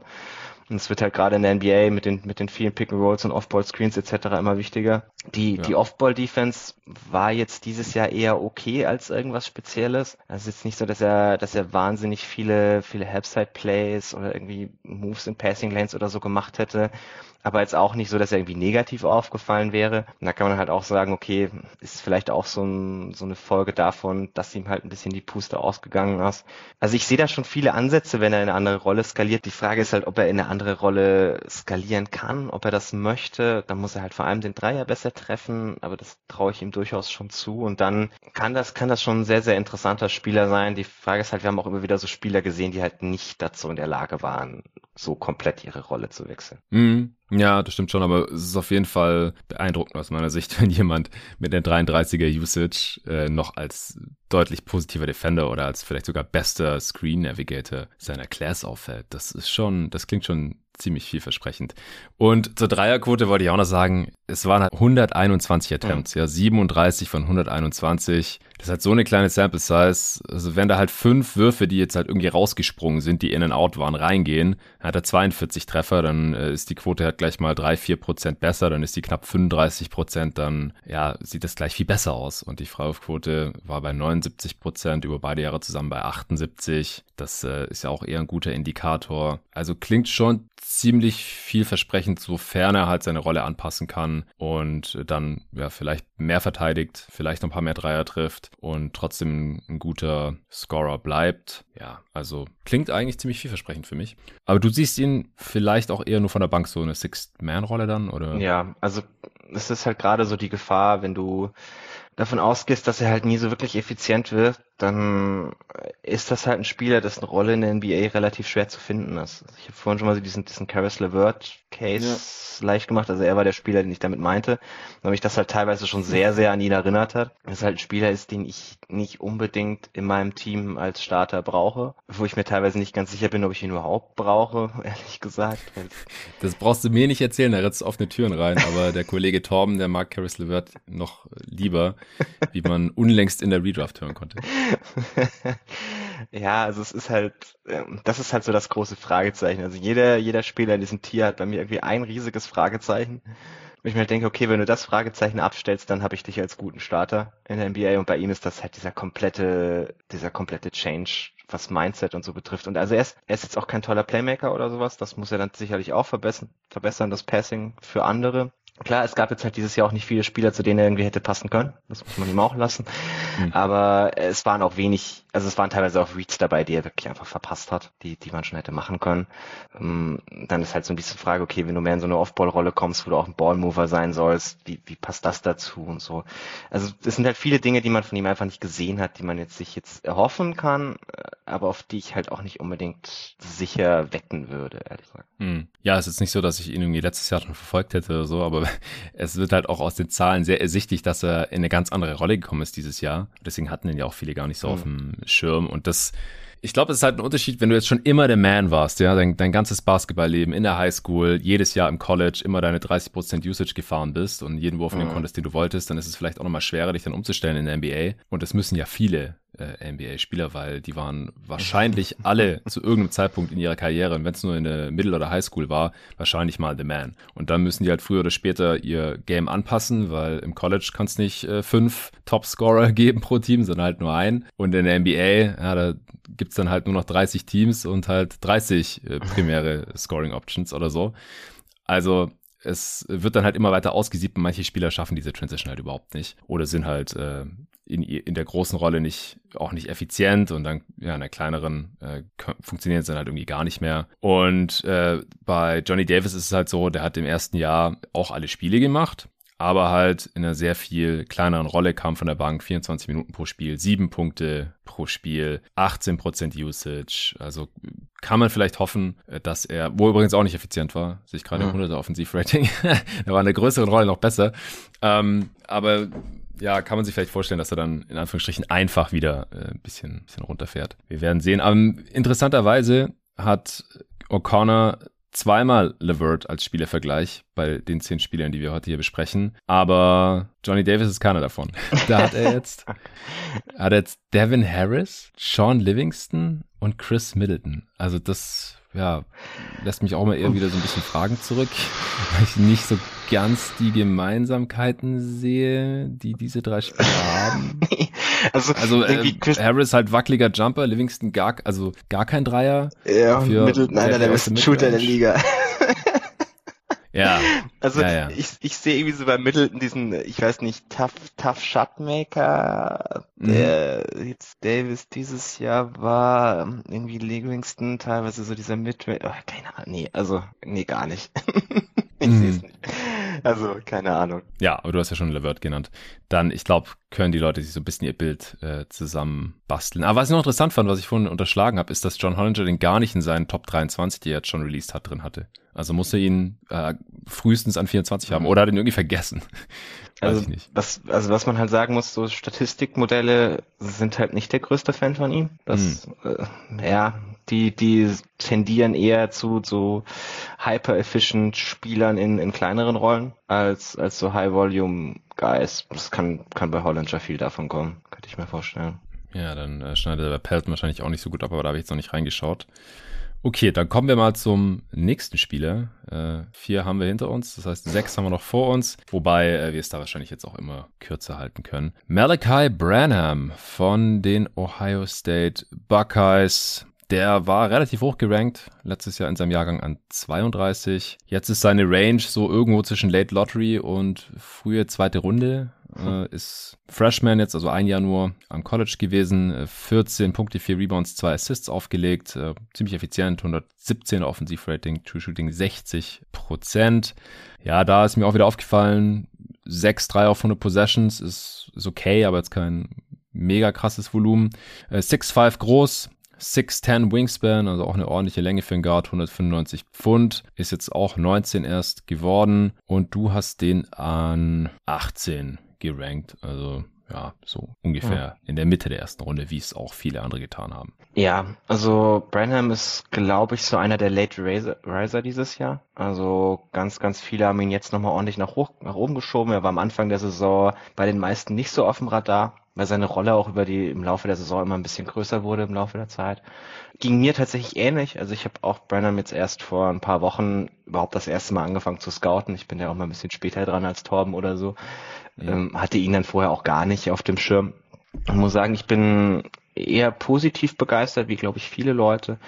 Er ist, man muss mal vorneweg sagen, er ist einer der jüngeren Spieler in dem Draft. Er wird auch eher in so eine Rolle wahrscheinlich als sekundärer Ballhändler werden in der NBA, weil, also er ist nicht so sonderlich gut darin, irgendwie sich selbst mh, hm, Vorteile zu generieren. Aber worin er wirklich gut ist, ist effektiv zu attackieren, wenn andere Leute schon diese Vorteile generiert haben. Also sein, sein Shot-Profile ist ein bisschen nicht ganz optimal. Also er hat dieses Jahr 79 Abschlüsse am Ring genommen, 90 Dreier und 153 andere Zweier. Das mhm. ist nicht ganz so diese, diese Mollball-Aufteilung, die du haben möchtest, aber mhm. er war dafür halt in jedem dieser Bereiche ziemlich gut. Also er hat 72 Prozent seiner Rim Attempts getroffen und davon waren gerade mal 21 Prozent assisted. Er hat 41 Prozent seiner Dreier getroffen und er hat auch 43 Prozent von diesen anderen Twos, Twos getroffen. Und das zeigt halt schon so, dass er dass er irgendwie Ausweichmöglichkeiten hat. Also er ist ein sehr guter Pull-up-Shooter aus der Midrange. Das hat man immer wieder gesehen. Also war so der, der Klassiker. Er wird von der Linie gerannt und, und geht dann einen Midrange Pull-up oder aus dem Pick and Roll in den Midrange Pull-up. Er ist eher ein Spot-Up-Shooter als ein Movement-Shooter, aber das hat er ganz gut gemacht. Also die Bewegung sieht auch ganz sauber aus. Ich würde jetzt erwarten, dass er das auch in der NBA definitiv so zeigen kann. Er hat am Ende der Saison auch immer mehr Pick-and-Rolls gelaufen und hat sich da auch als, als Playmaker positiv gezeigt. Hat immer mehr gute Reads gemacht und halt auch ein bisschen die Hoffnung hast, dass er, dass er dann halt, wenn er so ein sekundäres Pick and Roll auf der anderen Seite läuft, dass er dann den passenden Read spielt etc. Also das sind alles Dinge, die man von ihm, glaube ich, erwarten kann, dass er offensiv dann schon für so einen sekundären Ballhändler ein relatives Komplettpaket mitbringt. Das, das Problem ist halt zum einen, dass ihm ein bisschen die Athletik fehlt, um halt so ein primärer Ballhändler zu sein und zum anderen, er ist wirklich schlecht in der Defense. Also, das ist so ein bisschen, also es gibt Leute, die haben ihn nochmal deutlich höher als ich. Ich habe ihn jetzt so in dieses High-Level Rotation Tier runtergeschoben. Also wir sind jetzt nochmal in einem anderen Tier als bei den anderen beiden gerade. Mhm. Und das liegt halt wirklich hauptsächlich einfach an der Defense. Äh, so äh, On-Ball, Screen Coverage, also mit das Schlechteste, was ich wirklich dieses Jahr gesehen habe. Er ist er ist eigentlich relativ groß und relativ stark so für die Rolle, die, die du ihm irgendwie erwarten würdest. Aber mhm. also was so die ganze de defensive Technik angeht, ist das einfach wirklich schlecht. Und das macht halt dann schon so ein bisschen Sorgen, wenn das irgendwie jemand sein soll, der in den Playoffs irgendwie Spiele für dich closed das, das sehen wir dieses Jahr halt wieder. Das ist ganz, ganz schwierig, wenn du so einen Spieler hast, den, den du als leichtes Ziel ausmachen kannst. Ja, aber wenn er die Tools hat, besteht ja vielleicht noch mhm. Hoffnung, ja, wenn er so jung ist noch. Aber ich, ich verstehe natürlich schon, ähm, warum er da jetzt eher vorsichtig ist, beziehungsweise warum du ihn da ins Tier reingeschoben hast oder auch da gerankt hast. Du hast gerade Torben erwähnt. Ich habe mir auch immer jetzt rausgeschrieben, wo er die Dudes gerankt hat. Ähm, bisher war da noch nichts dabei, was jetzt super krass von dir abweicht, aber den hat er in seinem März-Ranking noch gar nicht drin gehabt in den Top 30. Also, ja, also es war wie gesagt für viele... Bei den Next Guys hat er ihn noch erwähnt gehabt. Dann für die Ja, das, das war jetzt wirklich für viele so jemand, der jetzt relativ spät hochgekommen ist. Mhm. Also ich gehe davon aus, dass er ihn inzwischen auch deutlich höher hat. Also wenn du so irgendwann im März die ganzen Mock-Drafts durchgeguckt hast, wäre er bei den meisten nicht in der ersten Runde aufgetaucht. Und das werden jetzt schon doch, doch immer deutlich mehr. Ähm, was halt also zu einem Großteil schon davon aufhängt, dass sich wirklich auch seine Rolle verändert hat. Also er hat deutlich mehr Ballhandling gezeigt als vorher, wo er, wo er eher so der, der Off-Ball-Guy in einer kleineren Usage war. Und das macht halt dann wirklich so für seine NBA-Rolle, glaube ich, nochmal deutlich mehr Hoffnung, wenn du halt siehst, dass er so sekundäre Pick-and-Rolls laufen kann etc. und da nicht, nicht komplett verloren ist, sondern wirklich Skills hat. Ja. Ja, ist, hier haben wir nochmal den Caris LeVert-Vergleich. Oder die Shades Mhm. off, ja, von, von O'Connor. Und nochmal Chris Middleton. Also irgendwie, O'Connor Also, scheint hier, ich- scheint hier ich- so ein paar Namen im Kopf gehabt zu haben Ah. und die irgendwie auf seine Dudes verteilt zu haben. Ich weiß nicht genau. Gefällt das- dir nicht so. Also ich, ich sehe diesen, also wie gesagt, der, der Midrange-Pull-Up ist halt wirklich gut. Das, das kann man vielleicht irgendwie so von Middleton nehmen. Ähm, das ist Pick-and-Roll-Playmaking, passt auch ganz gut zu Middleton. Äh, ist halt, glaube ich, nicht das, das Level an Shooter irgendwie. Also gerade was das Dreier-Shooting betrifft, ist Middleton halt schon wirklich, wirklich verdammt stark, so als Pull-Up-Guy. Haben wir jetzt von Branham nicht so viel gesehen. Ja, der Caris LeVert-Vergleich gefällt mir jetzt, glaube ich, nicht so gut, weil er schon deutlich besserer, also weil er jetzt schon besserer Decision-Maker ist, der, Hm. der nicht ganz so viele schlechte Würfe nimmt, sondern eher halt wirklich Würfe, in denen er gut ist. Ja, also irgendwie überzeugt mich jetzt alles auch wieder nicht so ganz, muss ich ehrlich zugeben. Hast du noch einen anderen? Hm, schwierig. ich habe mich jetzt ganz auf dich verlassen. Ja, ey, also wir, wir können, äh, wir können ja uns, glaube ich, alle was darunter vorstellen, dass er halt ein, äh, ja, effizienter Scoring Guard von der Bank ist, der nicht so viel Playmaking und aktuell keine Defense mitbringt. So, gibt's ja. einige davon in der NBA. Ja, ich finde das halt immer so ein bisschen, weil du hast, du hast dieses, dieses Interference, also klar, bei ihm fällt schon viel dieser Midrange-Pull-Up halt auf. Da kann man sicherlich den einen oder anderen Comp machen. Ähm, das dann in Kombination mit halt, das sind Leute, die keine, keine Pull-Up Long-Distance-Shooter sind, weil man halt hoffen kann, dass er sich dahin auch noch entwickelt. Ähm, bei seiner Größe, ja, das, das, das ist sicherlich halt das, wo irgendwie dieser Middleton-Vergleich herkommt, den, den verstehe ich noch am ehesten, aber es sind halt immer andere Dinge, die dir da halt dann irgendwie gar nicht reinpassen. Ja, ja, klar, aber das ist halt, glaube ich, auch, was dieses Shades Offense Ja, ja, ausmacht, ja, dass man sich halt so gewisse Skills rauspickt. Er müsste halt, er müsste halt noch dazu schreiben, welche Shades er meint. Ja, das ist wahr. Macht er, glaube ich, auch teilweise in seinen Texten, wenn man die so äh, ausklappt. Aber es soll ja hier auch immer nur eine Diskussionsgrundlage sein und dann äh, kommt ja auch ein bisschen raus, was halt nicht passt, wenn Hm. dir die Vergleiche nicht so gefallen. Und dann äh, lernen die Hörer ja ein bisschen was über Malachi Branham und wir kommen zu Tai Tai Washington, auch ein Spieler, den Dennis hier im Pod schon mal vorgestellt hatte. Der ist jetzt einer, der eher so, hatte ich ja eingangs auch erwähnt, so ein bisschen all over the board ist. Du hast ihn auf 19, Torben hatte ihn im März auf 6. Das ist mit Abstand das höchste, was ich gefunden habe. Äh, Das niedrigste war jetzt im Ringer Mock Draft auf 23, also schon äh, late first eigentlich. War ein hoher Recruit, an 14 gerankt letztes Jahr. Ein Jahr bei den Kentucky Wildcats jetzt gezockt. 13, 4 und 4, so ganz rund aufgelegt. Offensive Rating 115. Sieht ordentlich aus. True Shooting 53 Prozent. Nicht so geil. 6'3 groß, 6'8 Wingspan, also hat sich vermessen lassen. 195 Pfund. Ist äh, 19,5, also im November Geburtstag. Ja, du hast ihn deutlich tiefer als äh, Torben und auch eher so am unteren Ende im Vergleich Mhm. mit den ganzen anderen Boards. Also bist du nicht so der Fan. Ja, es geht. Also ich habe ihn auch so diesen High-Level-Rotation-Tier, passt da ganz Ja, gut stimmt, du hast ihn genau hinter Branham. Ja, also die, die beiden kann man auch ganz gut ein bisschen zusammengruppieren, weil sie teilweise ähnliche Stärken und Schwächen haben. Also Tai Tai hat halt das Problem, dass er absolut nie zum Korb kommt. Also er schlägt seine Gegenspieler nicht, der Burst ist nicht gut genug. Er hat jetzt dieses Jahr 57 Abschlüsse am Ring genommen und 177 andere Zweier. Er hat zwei Dunks, er trifft am Ring dann gerade so 59 Prozent. Das ist wirklich auch nicht gut. Was er halt dafür wirklich gut kann, sind diese anderen Zweier. Also er hat ein, ist ein wahnsinniger Touch-Guy. Er hat da 46 Prozent getroffen. Also diese Midrange Pull-ups oder Floaters, da, das ist halt das, worin er glänzen kann. Ich glaube halt der, der Creation dann irgendwie nicht so wirklich. Es, ich finde es halt schwierig, wenn du in der NBA, du bist mehr so ein sekundärer Spieler, weil das ist auch, auch er ist jetzt nicht der Typ, der der halt dein, dein primäres Pick and Roll irgendwie laufen wird, sondern er ist immer eher so der, der Weak Side Guy dann. Und ich finde es halt schwierig, wenn du in der Rolle so gar nicht zum Korb kommst, weil das wird auch gegen NBA-Athleten, wird das nicht besser werden. Also das sehen wir auch immer wieder. Das wird eher ein bisschen, klar, er hat dann mehr Spacing, aber seinen initialen Gegner zu schlagen wird eher schwieriger als einfacher. Und da glaube ich halt dann so der, der Downhill Creation von Branham zum Beispiel mehr. Mhm. Tai Tai ist dafür der bessere Passer. Er ist ein sehr, sehr guter Decision Maker. Er ist jetzt nicht irgendwie jemand, der seine Mitspieler herausragend freispielt, aber er macht irgendwie immer die, die richtigen Entscheidungen, macht gute Pässe in offene Fenster. Er ist jetzt, also man kann halt irgendwie sagen, er ist mehr so reaktionär, als wirklich, dass er so, keine Ahnung, Lamelle Born-mäßig oder so seine Gegenspieler mit den Pässen von frei spielt. Aber wenn er einen freien Mitspieler hat, dann findet er ihn. Ähm, was ihn vielleicht positiv abhebt von Branham ist, dass er ein sehr, sehr guter Team-Defender ist. Also gerade was so Dicks und, und Stunts irgendwie in, in Driving Lanes angeht, als mhm. Nail-Defender ist er wirklich sehr gut. On-Ball ist ja eher okay, aber jetzt auch kein, kein negativer oder so. Das ist halt dann, das willst du in der Rolle vielleicht von so einem Spieler schon haben.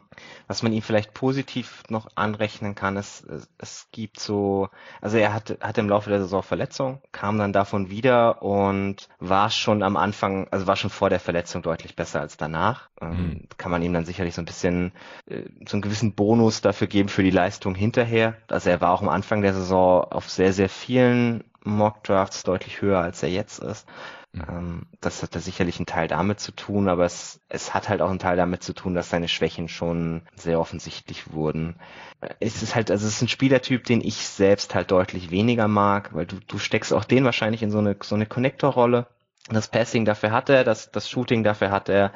Aber wir sehen halt auch gerade in den Playoffs immer wieder, wie schwierig das ist, wenn du seinen Gegenspieler so gar nicht per Drive schlagen kannst. Oder? Ja, also hier finde ich jetzt den Shades Off von O'Connor relativ passend, weil der ist Emmanuel Quigley, der ja auch nicht zum Korb mm. Kommt. Mm. Und halt auch äh, natürlich auch viele Dreier nimmt und äh, die gut trifft. So viele nimmt jetzt äh, Washington gar nicht mit 6,5 auf 100 Possessions, 35 Prozent. Also da ist Quickly, zumindest in der NBA, der deutlich bessere Shooter. Ich dachte zuerst wäre vielleicht so ein Lazy Comp, weil der auch bei ja, Kentucky, Kentucky, war. Ja, ja genau. Aber ja, mit dieser ganzen Other Two-Geschichte, gerade Quickly ist ja auch so ein bisschen der, der Floater-Master, da passt es ja dann wieder irgendwie. Ja. Aber also, es ist auch wieder nur so ein, eher so ein Skill. Ja. Oder beziehungsweise Nicht-Skill. Weil Quigley ist halt echt krass so im NBA-Vergleich. Also es gibt kaum Spieler, die weniger zum Ring kommen als er.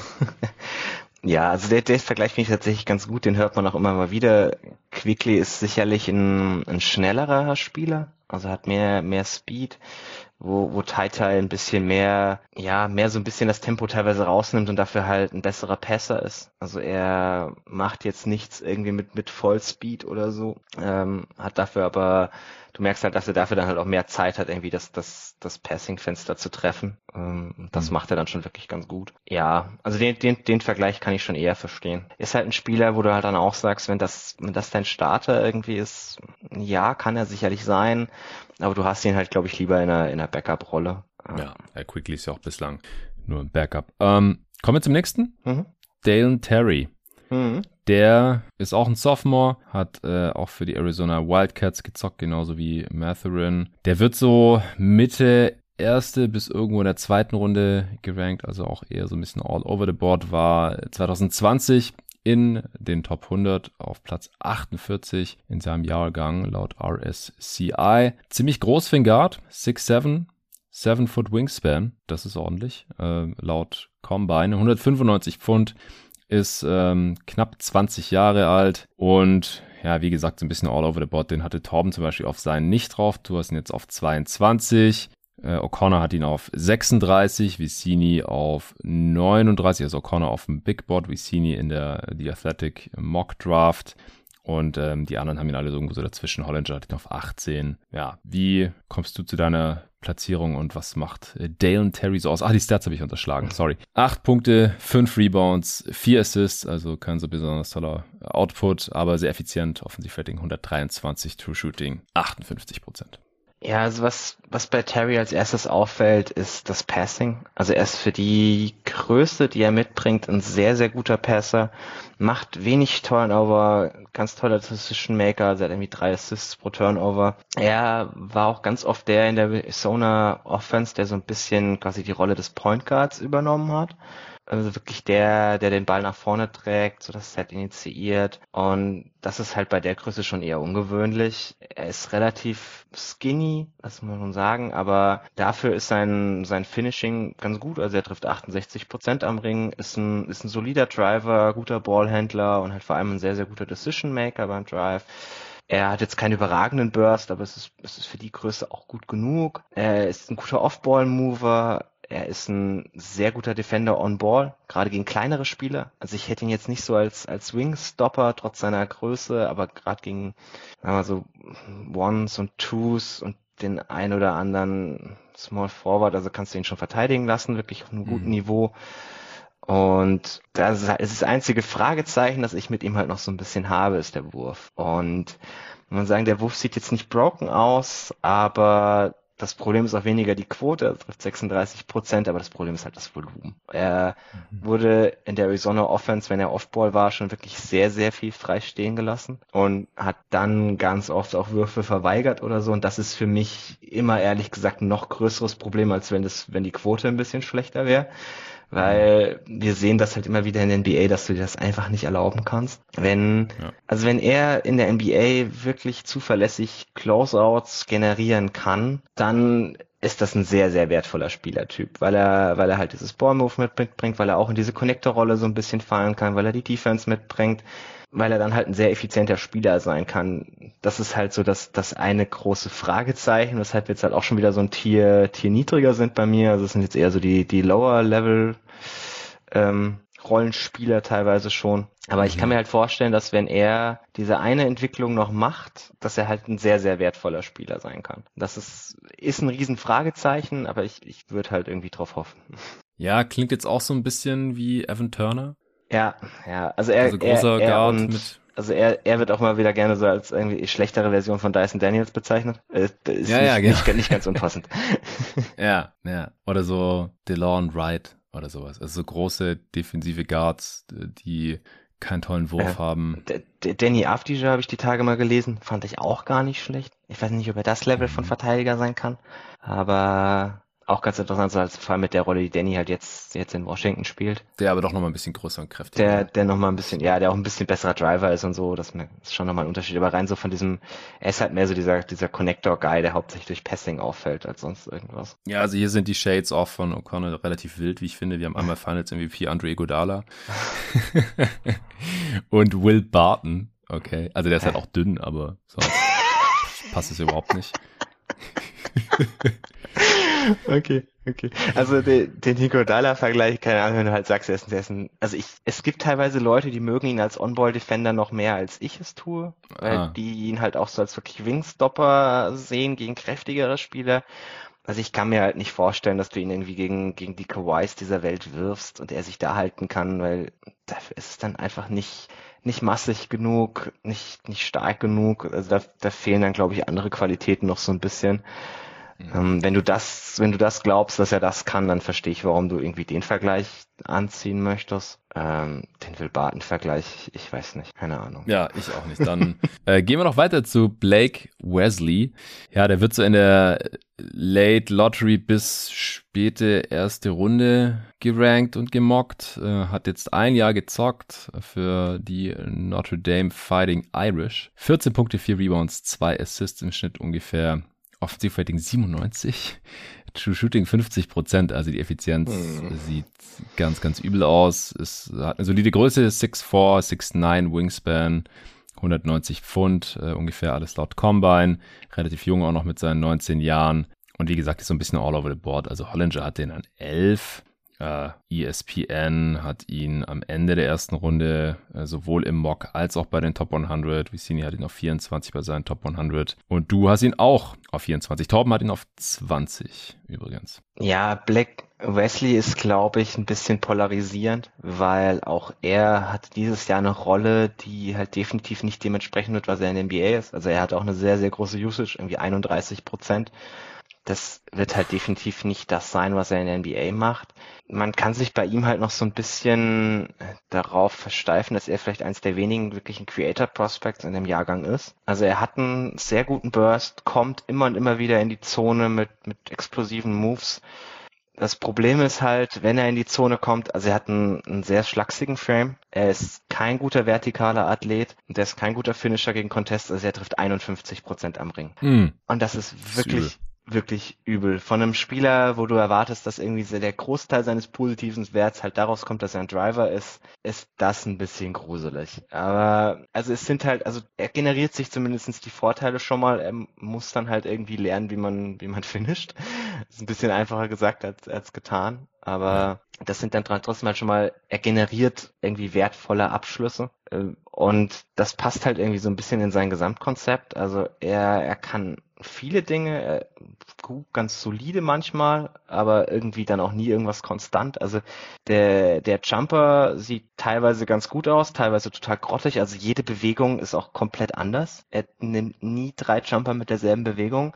Aber er nimmt sie alle mit Selbstbewusstsein. Ich habe noch selten jemanden derartig viele Bricks mit derartig viel Selbstbewusstsein nehmen sehen, außer vielleicht aus dem Freiplatz. Also ist auch irgendwie auch eine Kunst.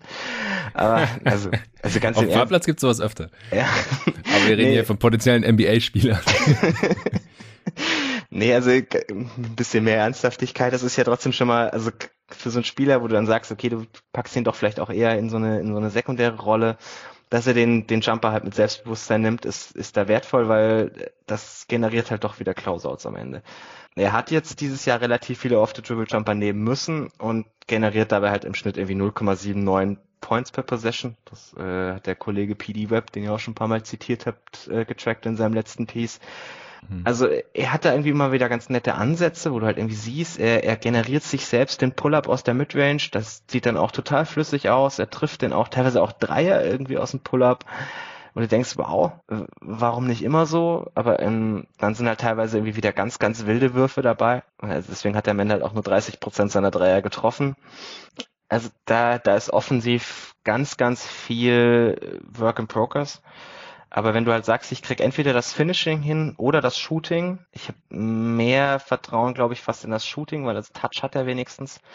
Äh, Finishing finde ich immer ein bisschen schwierig, äh, wenn du wirklich so schlecht bist, das irgendwie auf ein gutes Niveau zu kriegen. Aber dass du halt dann zumindest sagst, er, er kann sich in so eine zweite, sekundäre Rolle irgendwie, irgendwie reinbewegen. Und dann kommt halt zum Tragen, dass er wirklich auf der anderen Seite des Feldes ein sehr guter Verteidiger ist. Also er hat eine, eine mhm. sehr gute laterale Speed, kann sehr, sehr gut sliden, hat eine gute Länge, mit der er gut kleine Guards verteidigen kann, hat auch irgendwie gute Reflexe in den Passing Lanes. Teilweise ist die, ist die Technik noch ein bisschen, bisschen schlecht, was so das Sliding betrifft. Das ist ein bisschen zu viel oftmals. Er gambelt manchmal ein bisschen viel. Macht sich aber gut irgendwie so, so skinny um Screens. Da hilft ihm vielleicht so sein Frame ein bisschen. Er erinnert mich manchmal tatsächlich ein bisschen an DeShante Murray. Vielleicht mag ich ihn deshalb. Naja. Also gerade so nur, die, also nur diese, nur der defensive Teil. Ähm, also er ist sicherlich auch nicht so gut wie DeShante. Das ist wieder ein bisschen böser Vergleich, aber so, so 90. Aber Murray war jetzt am College ja auch keine ja. offensive Offenbarung, muss man ja, richtig, sagen. Richtig, richtig, nee, aber so, so, so 90 Prozent von Dejante defensiv oder so. Also da, das ist halt, glaube ich, viel von dem Intrigue, wenn er, wenn er offensiv genug zusammenbekommen kann, dass er da irgendwie in eine, in eine Rolle slidet, wo man halt genug m, hm, Flashes gesehen hat, in die man sich verlieben kann und dann halt auf die Defense baut, kann ich schon verstehen, warum man ihn auch sehr gerne mag. Ich kann aber auch verstehen, wenn man sagt, okay, die, die Offense kommt halt überhaupt nicht zusammen, dann ist das halt ein Spieler, der nie auf ein NBA-Feld kommt.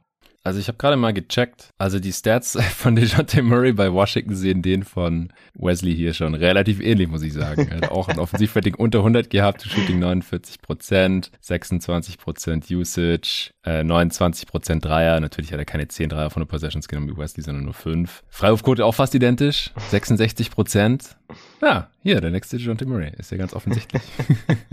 ja, DeJounte hat ja auch dieses Finishing-Problem. Der, der, hat halt wahnsinnig irgendwie gelernt, dieses, dieses Abstoppen. Also ist in der Hinsicht halt eher eine Outlier-Entwicklung in Baby Egg gewesen, so ein bisschen. Die bräuchtest du bei Wesley halt wahrscheinlich auch. Dann, ja. ja, ja, also DeJounte Murray hat eine krasse Entwicklung hingelegt. Da haben wir auch ein bisschen drüber gesprochen in der Redraft 2016, Torben und ich letzte Woche. Also schon länger her, aber letzte Woche gedroppt. Äh, die, die Shades Off sind jetzt hier auch, ja, gerne verschiedenster Couleur Couleur, äh, Tyler Hero, Jamal Crawford, Bones Highland einmal mhm. quer durch, nur dass die halt alle nicht so gut verteidigen eigentlich. Also das passt wiederum nicht. Ja, der, der, der Frame passt ein bisschen zu Bones, auch wenn es nicht ganz so schlimm ist. ich, ich verstehe, ich verstehe, wo die Shades herkommen. Also ist jetzt schon, also wirklich, also wenn du rein, rein so die offensive Seite des Feldes bin, er hat halt dieses Jahr schon wirklich viele auch schlechte Würfe genommen, wo du auch teilweise denkst, könntest du den Ball nicht noch passen. Also das ist vielleicht auch mhm. eher so, eine, so noch eine Schwäche, die man erwähnen muss wirklich kein, kein guter Playmaker für andere. Ja, es ist halt auch die Frage, wie viel ist da der Rolle geschuldet. Hm. Diese Rolle wird er nicht mehr ja. haben in der NBA, wird er also dann effizienter auch, und dann auch, hast du halt. Auch da der Kontext war halt wirklich böse. Also es waren in seinem Team auch nicht viele, auf die man hätte passen können. Auch wieder so ein Fall von von einem College, das, das offensiv eher sehr, sehr eingeschränkt war und die er dann immerhin irgendwie noch zu einer manchmal zu ganz soliden offensiven Performancen getragen hat. Ja. Okay, dann kommen wir zum vorletzten Spieler heute. Kennedy Chandler. Ja, der wird so Ende der ersten Runde hauptsächlich gerankt und gemockt, war ein sehr hoher Recruit in seinem Jahrgang, äh, letztes Jahr noch, auf Platz 6 im RSCI-Ranking. War jetzt eine Saison bei den äh, Tennessee Volunteers. Ja, auch solider Output, 19 Punkte, 3 Rebounds, 5 Assists, Offensivrating 108, Shooting 54, ja, ist okay. Bei den, also was halt das große Ding bei Kennedy Chandler ist, ist seine Körpergröße. Die ist nämlich nicht besonders groß, denn er ist äh, 6 Foot groß, 6 Foot 5 Wingspan mit, ja, viel Wohlwollen wahrscheinlich. Mhm. Äh, die Six Foot gerade noch so geknackt. Also teilweise wird auch unter Six Foot gelistet. Ähm, aber ja, beim, beim Combine war er knapp drunter, glaube ich. Gewicht 170 Pfund, mhm. also auch super Leichtbau, ist äh, knapp 20 Jahre alt. Und du hast ihn an 27, Torben an 21. Äh, Hollinger hatte ihn gar nicht gerankt in seinen Top 23, also äh, bleibt abzuwarten. Und ja, Vicini an 29 in seinen Top 100. Bei ESPN ist er am höchsten auf 19. Und äh, also Kennedy Chandler ist einer der Spieler, von denen ich noch so gut wie nichts gesehen habe, ehrlich gesagt. Aber was bei mir halt schon hier so die Alarmglocken schrillen lässt, ist äh, kleiner Guard, mhm. leichter Guard mhm. und Fragezeichen hinterm Wurf. 60% mhm. Freiwurfquote. Puh, also und also was kann der, dass der trotzdem in der ersten Runde gemockt wird, ist jetzt vielleicht meine Frage. Also es gibt tatsächlich Leute auf Draft Twitter, die ihn irgendwie so Late Lottery haben ähm, oder in den Top 20. Ja. Also was er kann, er ist einfach gut im Basketball gewesen dieses Jahr. Das, das, ja, das klingt so ein aber halt bisschen. Aber halt am College, ja. Aber halt am College. Gibt genau. Wie Cooper, wo ist der jetzt zum Beispiel gerade? Richtig. Das ist tatsächlich so, so, ein, so ein Kommt, der manchmal kommt, aber der, der, naja, egal. Also er ist, er ist ein sehr guter Driver, er ist, er ist sehr schnell, er ist ein sehr, sehr guter Passer. Also wirklich ein Plus-Plus-Passer, der, der sehr, sehr viele sehr gute Reads macht. Er ist für seine Größe und für, für sein Gewicht auch ein, auch ein solider Finisher. Also er trifft 60 Prozent am Ring bei wirklich sehr, sehr hohem Volumen. Ist dann schon okay, wenn du dir halt so viele Würfe mhm. am Ring generierst. Der Wurf sieht nicht kaputt aus, also sieht ganz gut aus. 38 Prozent lesen sich auch ganz gut. Er ist halt ein bisschen langsam, der Wurf. Also da kommt dann auch mhm. her, dass er nur sieben Attempts pro 100 Possession nimmt. Und das ist halt auch wirklich das, wo bei mir die Alarmglocken losgehen. Also der Wurf braucht sehr, sehr lange, bis er von ihm weg ist. Und das wird halt gegen NBA-Athletik und NBA-Länge dann wirklich schwierig. Er, er war dieses Jahr ein, ein guter Defender, also gerade so was Screen Navigation betrifft, was Reflexe betrifft, hat schnelle Hände. Also wirklich alles, die, also es gab dieses Jahr wahrscheinlich nicht sehr viele Spieler in seinem Alter, die halt einen höheren positiven Impact am College hatten. Aber was du sagst, ist halt am Ende auch der Grund, warum ich ihn dann Maximum noch irgendwo in so einer, in so einer Bench-Rolle als Creator sehen kann, die, also wenn man mal irgendwie filtert, NBA-Spieler, Six Foot und kleiner, die nur sieben Attempts pro 100 Possession an Dreiern nehmen, ist keine gute Liste. Also wirklich nicht. da kriegst du irgendwie noch so Facundo Campaso oder sowas. Aber mhm. das, das, das war's dann auch schon. Der halt um einiges kräftiger ist. Ja, ja, eben. Also wenn du dann noch sagst, er hat keine Outlier Strength, pff, halt das ist ja das Ding so, die six Foot großen Guards, die in der NBA überleben, das sind halt Hydranten. Ja, die ja, kannst du ja. nicht bewegen, das sind Kraftpakete. Chris Paul, Kyle Lowry, Campazzo, auch Iverson früher äh, hat hm. der offiziell größer war, aber come on. Äh, also der war auch viel stärker als als er aussah. Also, du überlebst halt einfach normalerweise nicht hm. in, in dieser Liga. Also, selbst ein Isaiah Cannon war ziemlich kräftig und halt ein fucking Gunner. Was hat er genommen? 15-3 auf 100 Possessions oder sowas. Dann, dann kannst du ein paar Jahre in dieser Liga überleben. Aber ansonsten. Also ich, ich, ich glaube, also ich glaube, ein Teil davon ist halt tatsächlich auch der, dieser absolute Mangel an Creator Prospects in diesem Draft. Also mm, ja. es ist halt wirklich einfach keiner da. Und da ist er dann noch so einer, sagst der, der, der kreiert sich selbst seine Offense, wird das wahrscheinlich in der Regular Season irgendwie gegen die eine oder andere Bench Lineup auch immer noch in der NBA machen können Ähm, und das ist halt also wirklich, wir sagen, wir sind jetzt an 27, wir sind in einem Tier von absoluten Low-Level-Rotation-Spielern, wo ich auch, wenn du sie in den Playoffs spielen lässt, immer mir überlegen würde, finde ich nicht jemand anders, der spielen kann. Ja, ein Aber, Wing halt, ja.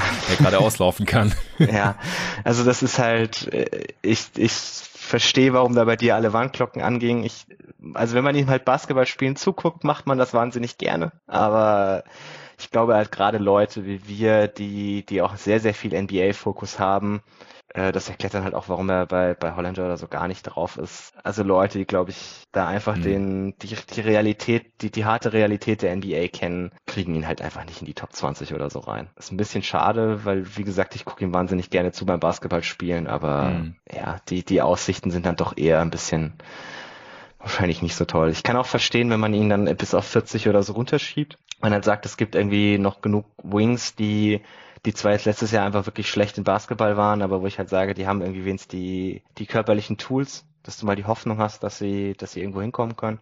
Ja. Aber ja, also ich, wir sind jetzt halt an der Stelle von dem Draft, wo ich sage, jemand, der mir, der mir sicher irgendwie in der Regular Season 15 Minuten von der Bank gibt und da dann solides Pick and Roll, Ballhandling bei wahrscheinlich solider Effizienz ist mir dann schon auch nochmal einiges wert. Ja, ich bin gespannt. Ähm, ich weiß nicht, wie David ihn sieht, ob wir den am Sonntag in unserer Mock ziehen, also in den Top 30. Ich bin mir gerade nicht, ich bin mir gerade nicht ganz sicher, ob er bei uns im Mock weggegangen ist. Ich glaube es fast nicht. Ja, das wäre auch schon so ein, ja, so ein Indikator ja, auf jeden Fall. Ja.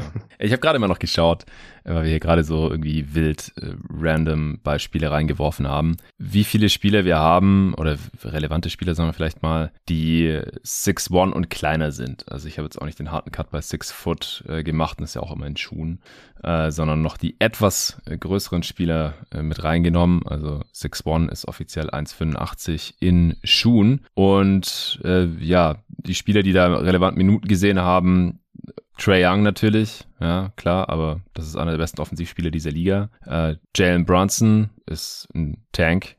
Fred Van Vliet ist ein Tank. Terry Rozier, der spielt auch größer als er ist. Der hat doch eine krasse Plus Wingspan ja, und ist super athletisch. 6'7 oder so, glaube ich. Wingspan? Ja. Ah, ich glaube, die ist sogar 6'10 oder so. Ja. Also, die ist, die ist heftig. Muss ich gleich nochmal gucken. Also, das ist einer der, einer der krassesten Outlier-Wingspans. Das habe ich so im Kopf, ge ist mir im Kopf geblieben. Darius Garland, äh, krasser Shooter und Playmaker. Paddy Mills, krasser Shooter. Donovan Mitchell, krasser Athlet und Shooter. Devon Cram, ja, der hat ja gesehen, wie viel der in den Playoffs jetzt zum Beispiel noch gespielt hat, aber äh, krasser Shooter eigentlich. Äh, Chris Paul ist ein Tank, Kyle Lowry ist ein Tank, äh, Mike Conley war ein Top-Athlet und jetzt, wo die Athletik weg ist, sieht man ja auch langsam, dass wie sein Impact schwindet. Auch guter Shooter, guter Playmaker natürlich. Tyus Jones, Top-Playmaker. Patrick Beverly, super körperlicher Spieler. Ja, Raul Neto. Eric Bledsoe ist ein Tank. Campaign hat eine Saison gespielt und nur, war nur gut, als er 44% seiner Dreier getroffen hat. Campazzo hat man vorhin schon genannt, ist ein Tank. Trey Jones, Ish Smith und da sind wir dann halt schon so am Rande der Relevanz mit so mhm. 1000 Minuten gerade noch Aaron Holiday und äh, Peyton Pritchard. Ja, das sind halt alles Leute, die irgendwo anders so Outlier mitbringen, egal ob das Stärke ja. ist, Shooting und das hat er halt beides auch nicht. Und dann, also wenn du es auf die drei Sachen zusammen runter reduzierst, bleibt halt irgendwie einfach gar niemand mehr übrig. Ja, genau, so ist es. Und weil es hier ein äh, Draft-Podcast ist, da werde ich natürlich gleich noch Terry Roziers Wingspan hier verifizieren. ah, doch nur six, ist es six, eight and a half. Ja, war zwischen deiner und meiner Schätzung. Okay, Kennedy Chandler, hast du noch was zu ihm zu sagen? Ich könnte noch die, äh, die Flashes, äh, Flashes, Shades mhm. off von KOC raushauen. Ja, Darius Garland. Mhm. äh, Jameer Nelson, ja, war auch so ein kleiner, mhm. aber halt auch super kräftiger. Vor Spieler. meiner Zeit. ja, starker, starker Shooter, äh, konnte Dwight Howard immer sehr gut per Loop bedienen da in Orlando. Und Tyrese Maxi, na, da bist du jetzt der Experte, als Vorsitzender vom Tyrese Maxi Fanclub in Deutschland. Ja, Maxi ist schon nochmal ein bisschen, bisschen größer, bisschen ja. athletischer, bisschen besserer Shooter. Also, ja, nee, Gut, letzter Spieler für heute, auch ein großer Name eigentlich gewesen. Der war an zwei seines Jahrgangs gerankt, äh, deswegen auch direkt im ersten Pod damals hier mit Dennis besprochen. Letztes Jahr schon Jaden Hardy, seither massiv abgestürzt. Du hast ihn nicht mal mehr in der ersten Runde gerade auf deinem Board auf 32. Ja, also manche haben ihn noch in Mitte der ersten Runde, wahrscheinlich allein wegen des, weiß nicht, rohen Talents, mhm. aber oftmals jetzt auch schon in der zweiten Runde gerankt oder gemockt. Hat auch für die G-League Ignite gezockt, hat äh, eine deutlich größere Rolle gehabt als sein Teammate Dyson Daniels, den wir schon deutlich früher besprochen haben. Und äh, hat auch 18, 5 und 3 aufgelegt, was sich solide liest. Aber Offensivrating, weißt du es auswendig? Nee, mies. 85, Alter. Ja. Ja. 85. True Shooting 48 Prozent. Es ist auch mies, alles unter 50 Prozent ist da mies, aber sein Offensivrating wird hier offensichtlich noch sehr stark durch äh, Turnovers runtergezogen, sonst wäre das nicht unter 90. Äh, und ja, die Quoten, also 40 Prozent Zweier, 40 Prozent Zweier, mhm. sieht man selten, äh, 27 Prozent Dreierquote und er sollte halt so dieser, dieser Super-Shooter eigentlich sein äh, mit tiefen Pull-Up-Dreiern und so. Äh, 30% Usage trotzdem gefahren, äh, 6-4 groß. Er hat sich nicht vermessen lassen beim Combine, wo ich mich frage, was hat er da zu verbergen oder welchen Stock will er hier damit noch kaputt machen? Äh, 190 Pfund schwer ist, was man so findet. Weißt du seine Wingspan circa? Nee, ich habe leider auch relativ wenig so was bei ihm betrifft, so Maße und so ein Kram gefunden. Ja, und das, was, Dennis, was die G-League, was die G-League da veröffentlicht, ist leider immer ein bisschen, hm. brauche ich es gar nicht anzugucken. Dennis hat damals äh, eine Zahl genannt, aber äh, ich habe es dir vorhin schon off äh, erzählt und Dennis auch bei unserem Update im März. Mir ist dieses Doc irgendwie abhanden gekommen. Ist mir vorhin noch nie passiert. Das ist das einzige Doc in der Geschichte von jeden Tag NBA, das verschwunden ist. Ich kann mich erklären, normalerweise löscht man ja nichts aus Versehen oder so. Äh, vielleicht hat es ein äh, Geheimagent geklaut. Ich habe keine Ahnung. Ich weiß es nicht, aber alle, alle Informationen, die ich hatte letztes Jahr über diese Draft-Class, die sind leider verloren für immer und so auch Jaden Hardys Wingspan, die ich gleich nochmal nebenher kurz googeln werde. Äh, Alter, knapp 20, obwohl er ja erst, also nur ein Jahr jetzt äh, in der G-League war, also relativ altes Prospect auch schon dafür. Und wie gesagt, so ein bisschen all over the board. Also im höchsten hat ihn Kevin O'Connor noch von The Ringer auf seinem Board an 15. Dann äh, Hollinger hat ihn nicht in seinen Top 23. Vicini hat ihn an 23 äh, gemockt, aber an 30 gerankt. ISBN hat ihn an 22 äh, gerankt und auch so in der Range äh, gemockt. Torben hatte ihn nicht, äh, also nicht in seinen Top 30 im März. Und du hast ihn, wie gesagt, an äh, 32 aber trotzdem noch mit hier raufgenommen. Ja, also ich, ich sehe ihn schon noch als, als irgendwie Rotation-Spieler in der NBA, weil mhm. er doch Dinge mitbringt, die irgendwie auch positiv sind. Also klar, die, die Quoten beim Dreier sehen jetzt nicht toll aus, aber er nimmt 10 Dreier pro 100 Possessions, er nimmt viele tiefe Pull-Ups, die wirklich schwierig sind. Er hat ein Sample von deutlich besserem Shooting vor diesem Jahr, was ja auch immer so ein bisschen, wenn wir sagen, okay, wir gucken, dass wir irgendwie mehr Sample Size brauchen, also ich kaufe ihm schon immer noch ab, dass er ein guter Shooter ist. So ist es nicht. Er hat ein sehr gutes Handle, äh, hat dann auch immer wieder Moves, mit denen er doch irgendwie zum Korb kommt, wo du denkst, okay, wie hat er es da jetzt durchgeschafft, weil er hat halt zu wenig Burst, um wirklich seinen Gegenspieler stehen zu lassen. Er generiert dann auch nicht viel Separation und hat deswegen dann halt auch wirklich Schwierigkeiten, aus diesen, diesen guten Handles was zu machen. Wird dann halt oft irgendwie am Korb noch abgeblockt oder muss dann wieder den Pass rausspielen, weil er halt doch nicht irgendwie ganz zum Layup kommt oder so. Und das sind halt so ein bisschen die, die Dinge, wo du gegen Lower Level Competition halt gesehen hast, dass er sich da einfach, weil er einfach gegen viel, viel schlechtere Spieler gespielt hat, sich damit durchsetzen konnte und die jetzt dann auf einem, auf einem deutlich höheren Niveau nicht mehr funktioniert haben, wo einfach diese, diese Schwelle von Burst, Verticality, was auch immer, nicht, dass er die nicht cleart und das brauchst du halt irgendwie von einem Creation Prospect. Das heißt, was dann bei ihm übrig bleibt, ist halt mehr so eine, so eine Off-Ball-Rolle. Da macht er mir deutlich zu wenig so Relocation-Sachen. Also er bewegt sich Off-Ball nicht sonderlich viel. Das, das wird er noch lernen müssen. Das ist halt auch was, das er vor dieser Jahr nie gemacht hat. Also musste er einfach nie, weil er immer der Ballhändler war. Das ist sicherlich was, das ihm, das ihm NBA-Teams irgendwie eintreiben müssen, wenn sie ihn, wenn sie ihn auf einem gewissen Niveau entwickeln wollen was man, was man zum Teil auch lernen kann, zum Teil aber auch schwierig. Also wenn das nicht, nicht irgendwie teilweise schon drin ist, manche lernen das auch nicht mehr. Er ist wirklich schlecht in der Team Defense, also pennt da ganz, ganz viel. Er hat einen Körper, mit dem er on-ball eigentlich okay sein sollte, also relativ groß, relativ kräftig. Ich habe dann halt schon die Hoffnung, dass da irgendwie so ein, so ein Low-Level 3D Guard drin steckt, den du, den du halt irgendwie als neunten Mann deiner Rotation hast, der, der, der Regular Season Minuten spielt, den du dann irgendwie in der ersten Runde vielleicht noch einsetzt, aber spätestens zur zweiten dann, dann halt nicht mehr.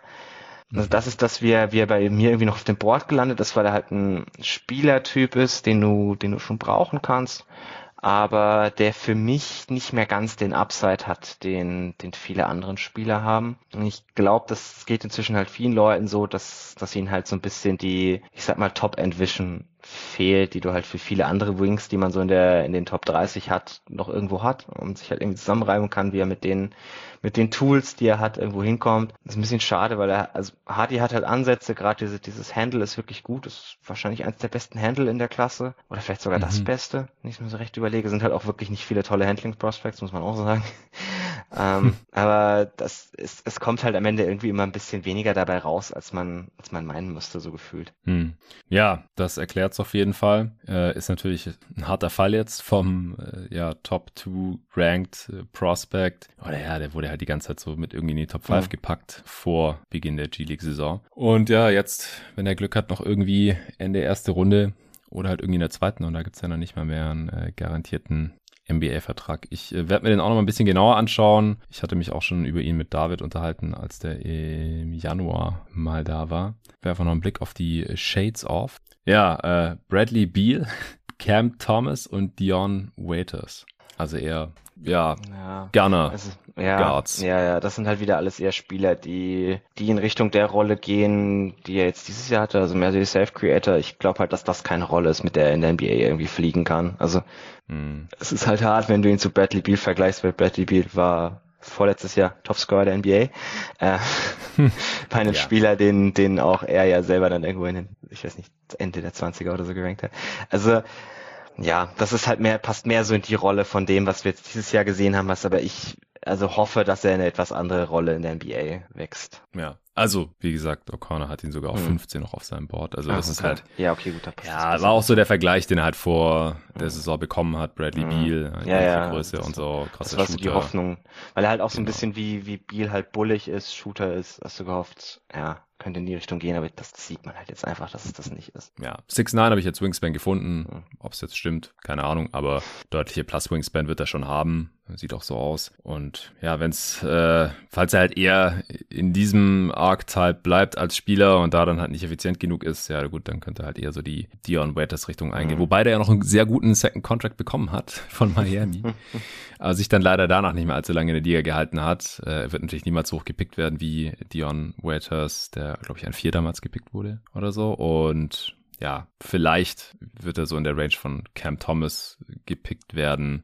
Aber inwiefern der sich oder wie lange der sich in der Liga halten können wird, äh, bleibt ja auch erstmal noch abzuwarten mit seinem Skillset.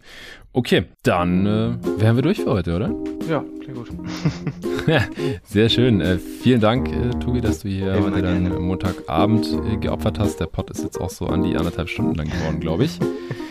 Also im Schnitt fast 10 Minuten pro Prospect. Ja, bei manchen ein bisschen mehr, bei manchen ein bisschen weniger. Ich hoffe, äh, allen Hörern hat es gefallen. Äh, lasst gerne Feedback da. Folgt äh, Tobi auf Twitter unter @tobi_bühner. Ich werde auch seinen Artikel zu Tari Eason in den Shownotes hier verlinken, genauso wie ich es letzte Woche beim Torben gemacht habe. falls ihr im Supporter-Discord seid und jeder, der hier zuhört, hat ja theoretisch Zugriff drauf. Ähm, wenn es bisher praktisch noch nicht so ist, dann schreibt mir Steady einfach kurz eine Nachricht. Schicke euch den Einladungslink. Das ist die äh, Praxis, für die wir uns da entschieden haben, damit halt auch wirklich nur die Supporter drin sind. Soll ja exklusiv sein für euch guten Menschen, die jeden Tag NBA monatlich unterstützen. Und da ist der Tobi auch ziemlich aktiv. Also wenn ihr da irgendwelche Rückfragen habt zu den Prospects oder irgendwie diskutieren wollt, äh, dann könnt ihr das jederzeit gerne tun. Natürlich nicht nur über diesen Pod, sondern über alle Pods. Letzte Woche wurde auch ein bisschen über die Redraft 2016 schon äh, diskutiert. Gestern ist ja die 17er gedroppt. Äh, natürlich wird auch immer wieder über die Finals diskutiert oder ganz sicher auch über das, was jetzt hier in der anstehenden Offseason passieren wird. Äh, dieser Pod hier, wenn ihr den hört, wir haben den zwar Montag aufgenommen, aber der kommt erst am Mittwoch, denn heute Nacht gibt es ja schon wieder Finals. Game 5 und äh, der wird ja am Dienstag sehr früh erscheinen. Dieser Pod hier wäre erst äh, Montag sehr spät erschienen und am Wochenende, äh, Freitag, Samstag und Sonntag sind ja jeden Tag Pods gedroppt und da wollte ich jetzt hier am Montag den Leuten noch ein bisschen eine Chance geben, die nachzuhören, die am Wochenende nicht so dazukommen die neuen Folgen zu hören. Da gibt es einige von, das weiß ich. Das sieht man auch äh, in den Statistiken. Wochenend-Pots werden, weiß ich nicht, nicht mal halb so viel gehört wie Pots unter der Woche. Das ist halt einfach so. Äh, aber der äh, ja, Aufnahmeplan und mit dem Finals Game am Samstag und die Redraft war ja auch schon aufgenommen. So, da musste das jetzt am Wochenende langsam mal raus, denn es wird hier wetterfleißig aufgenommen. Auch diese Woche wieder steht einiges an. Wie gesagt, die Big Prospects werden noch besprochen werden. Es gibt mindestens noch ein Spiel 6 diese Woche und Ende der Woche nehme ich dann mit Torben unsere Evaluation der Front Offices, was Draft-Entscheidungen der letzten, weiß ich nicht, äh, Dekade oder so angeht, auf. Das äh, kommt dann Richtung Wochenende. Also Pots über Pots über Pots am Sonntag, dann wie gesagt die Mock Draft mit David, dann eventuell Game 7 Sonntag auf Montag, dann äh, nächste Woche ist ja dann auch die Draft Night die gecovert werden wird. Es gibt vielleicht mal wieder eine Answering Machine mit äh, dem guten Nico Gorni zusammen. Also wirklich einiges geplant. Und äh, vielen Dank, dass ihr supportet, denn ohne euch wäre das alles äh, gar nicht möglich. Ja, vielen Dank dafür und bis morgen. Ciao.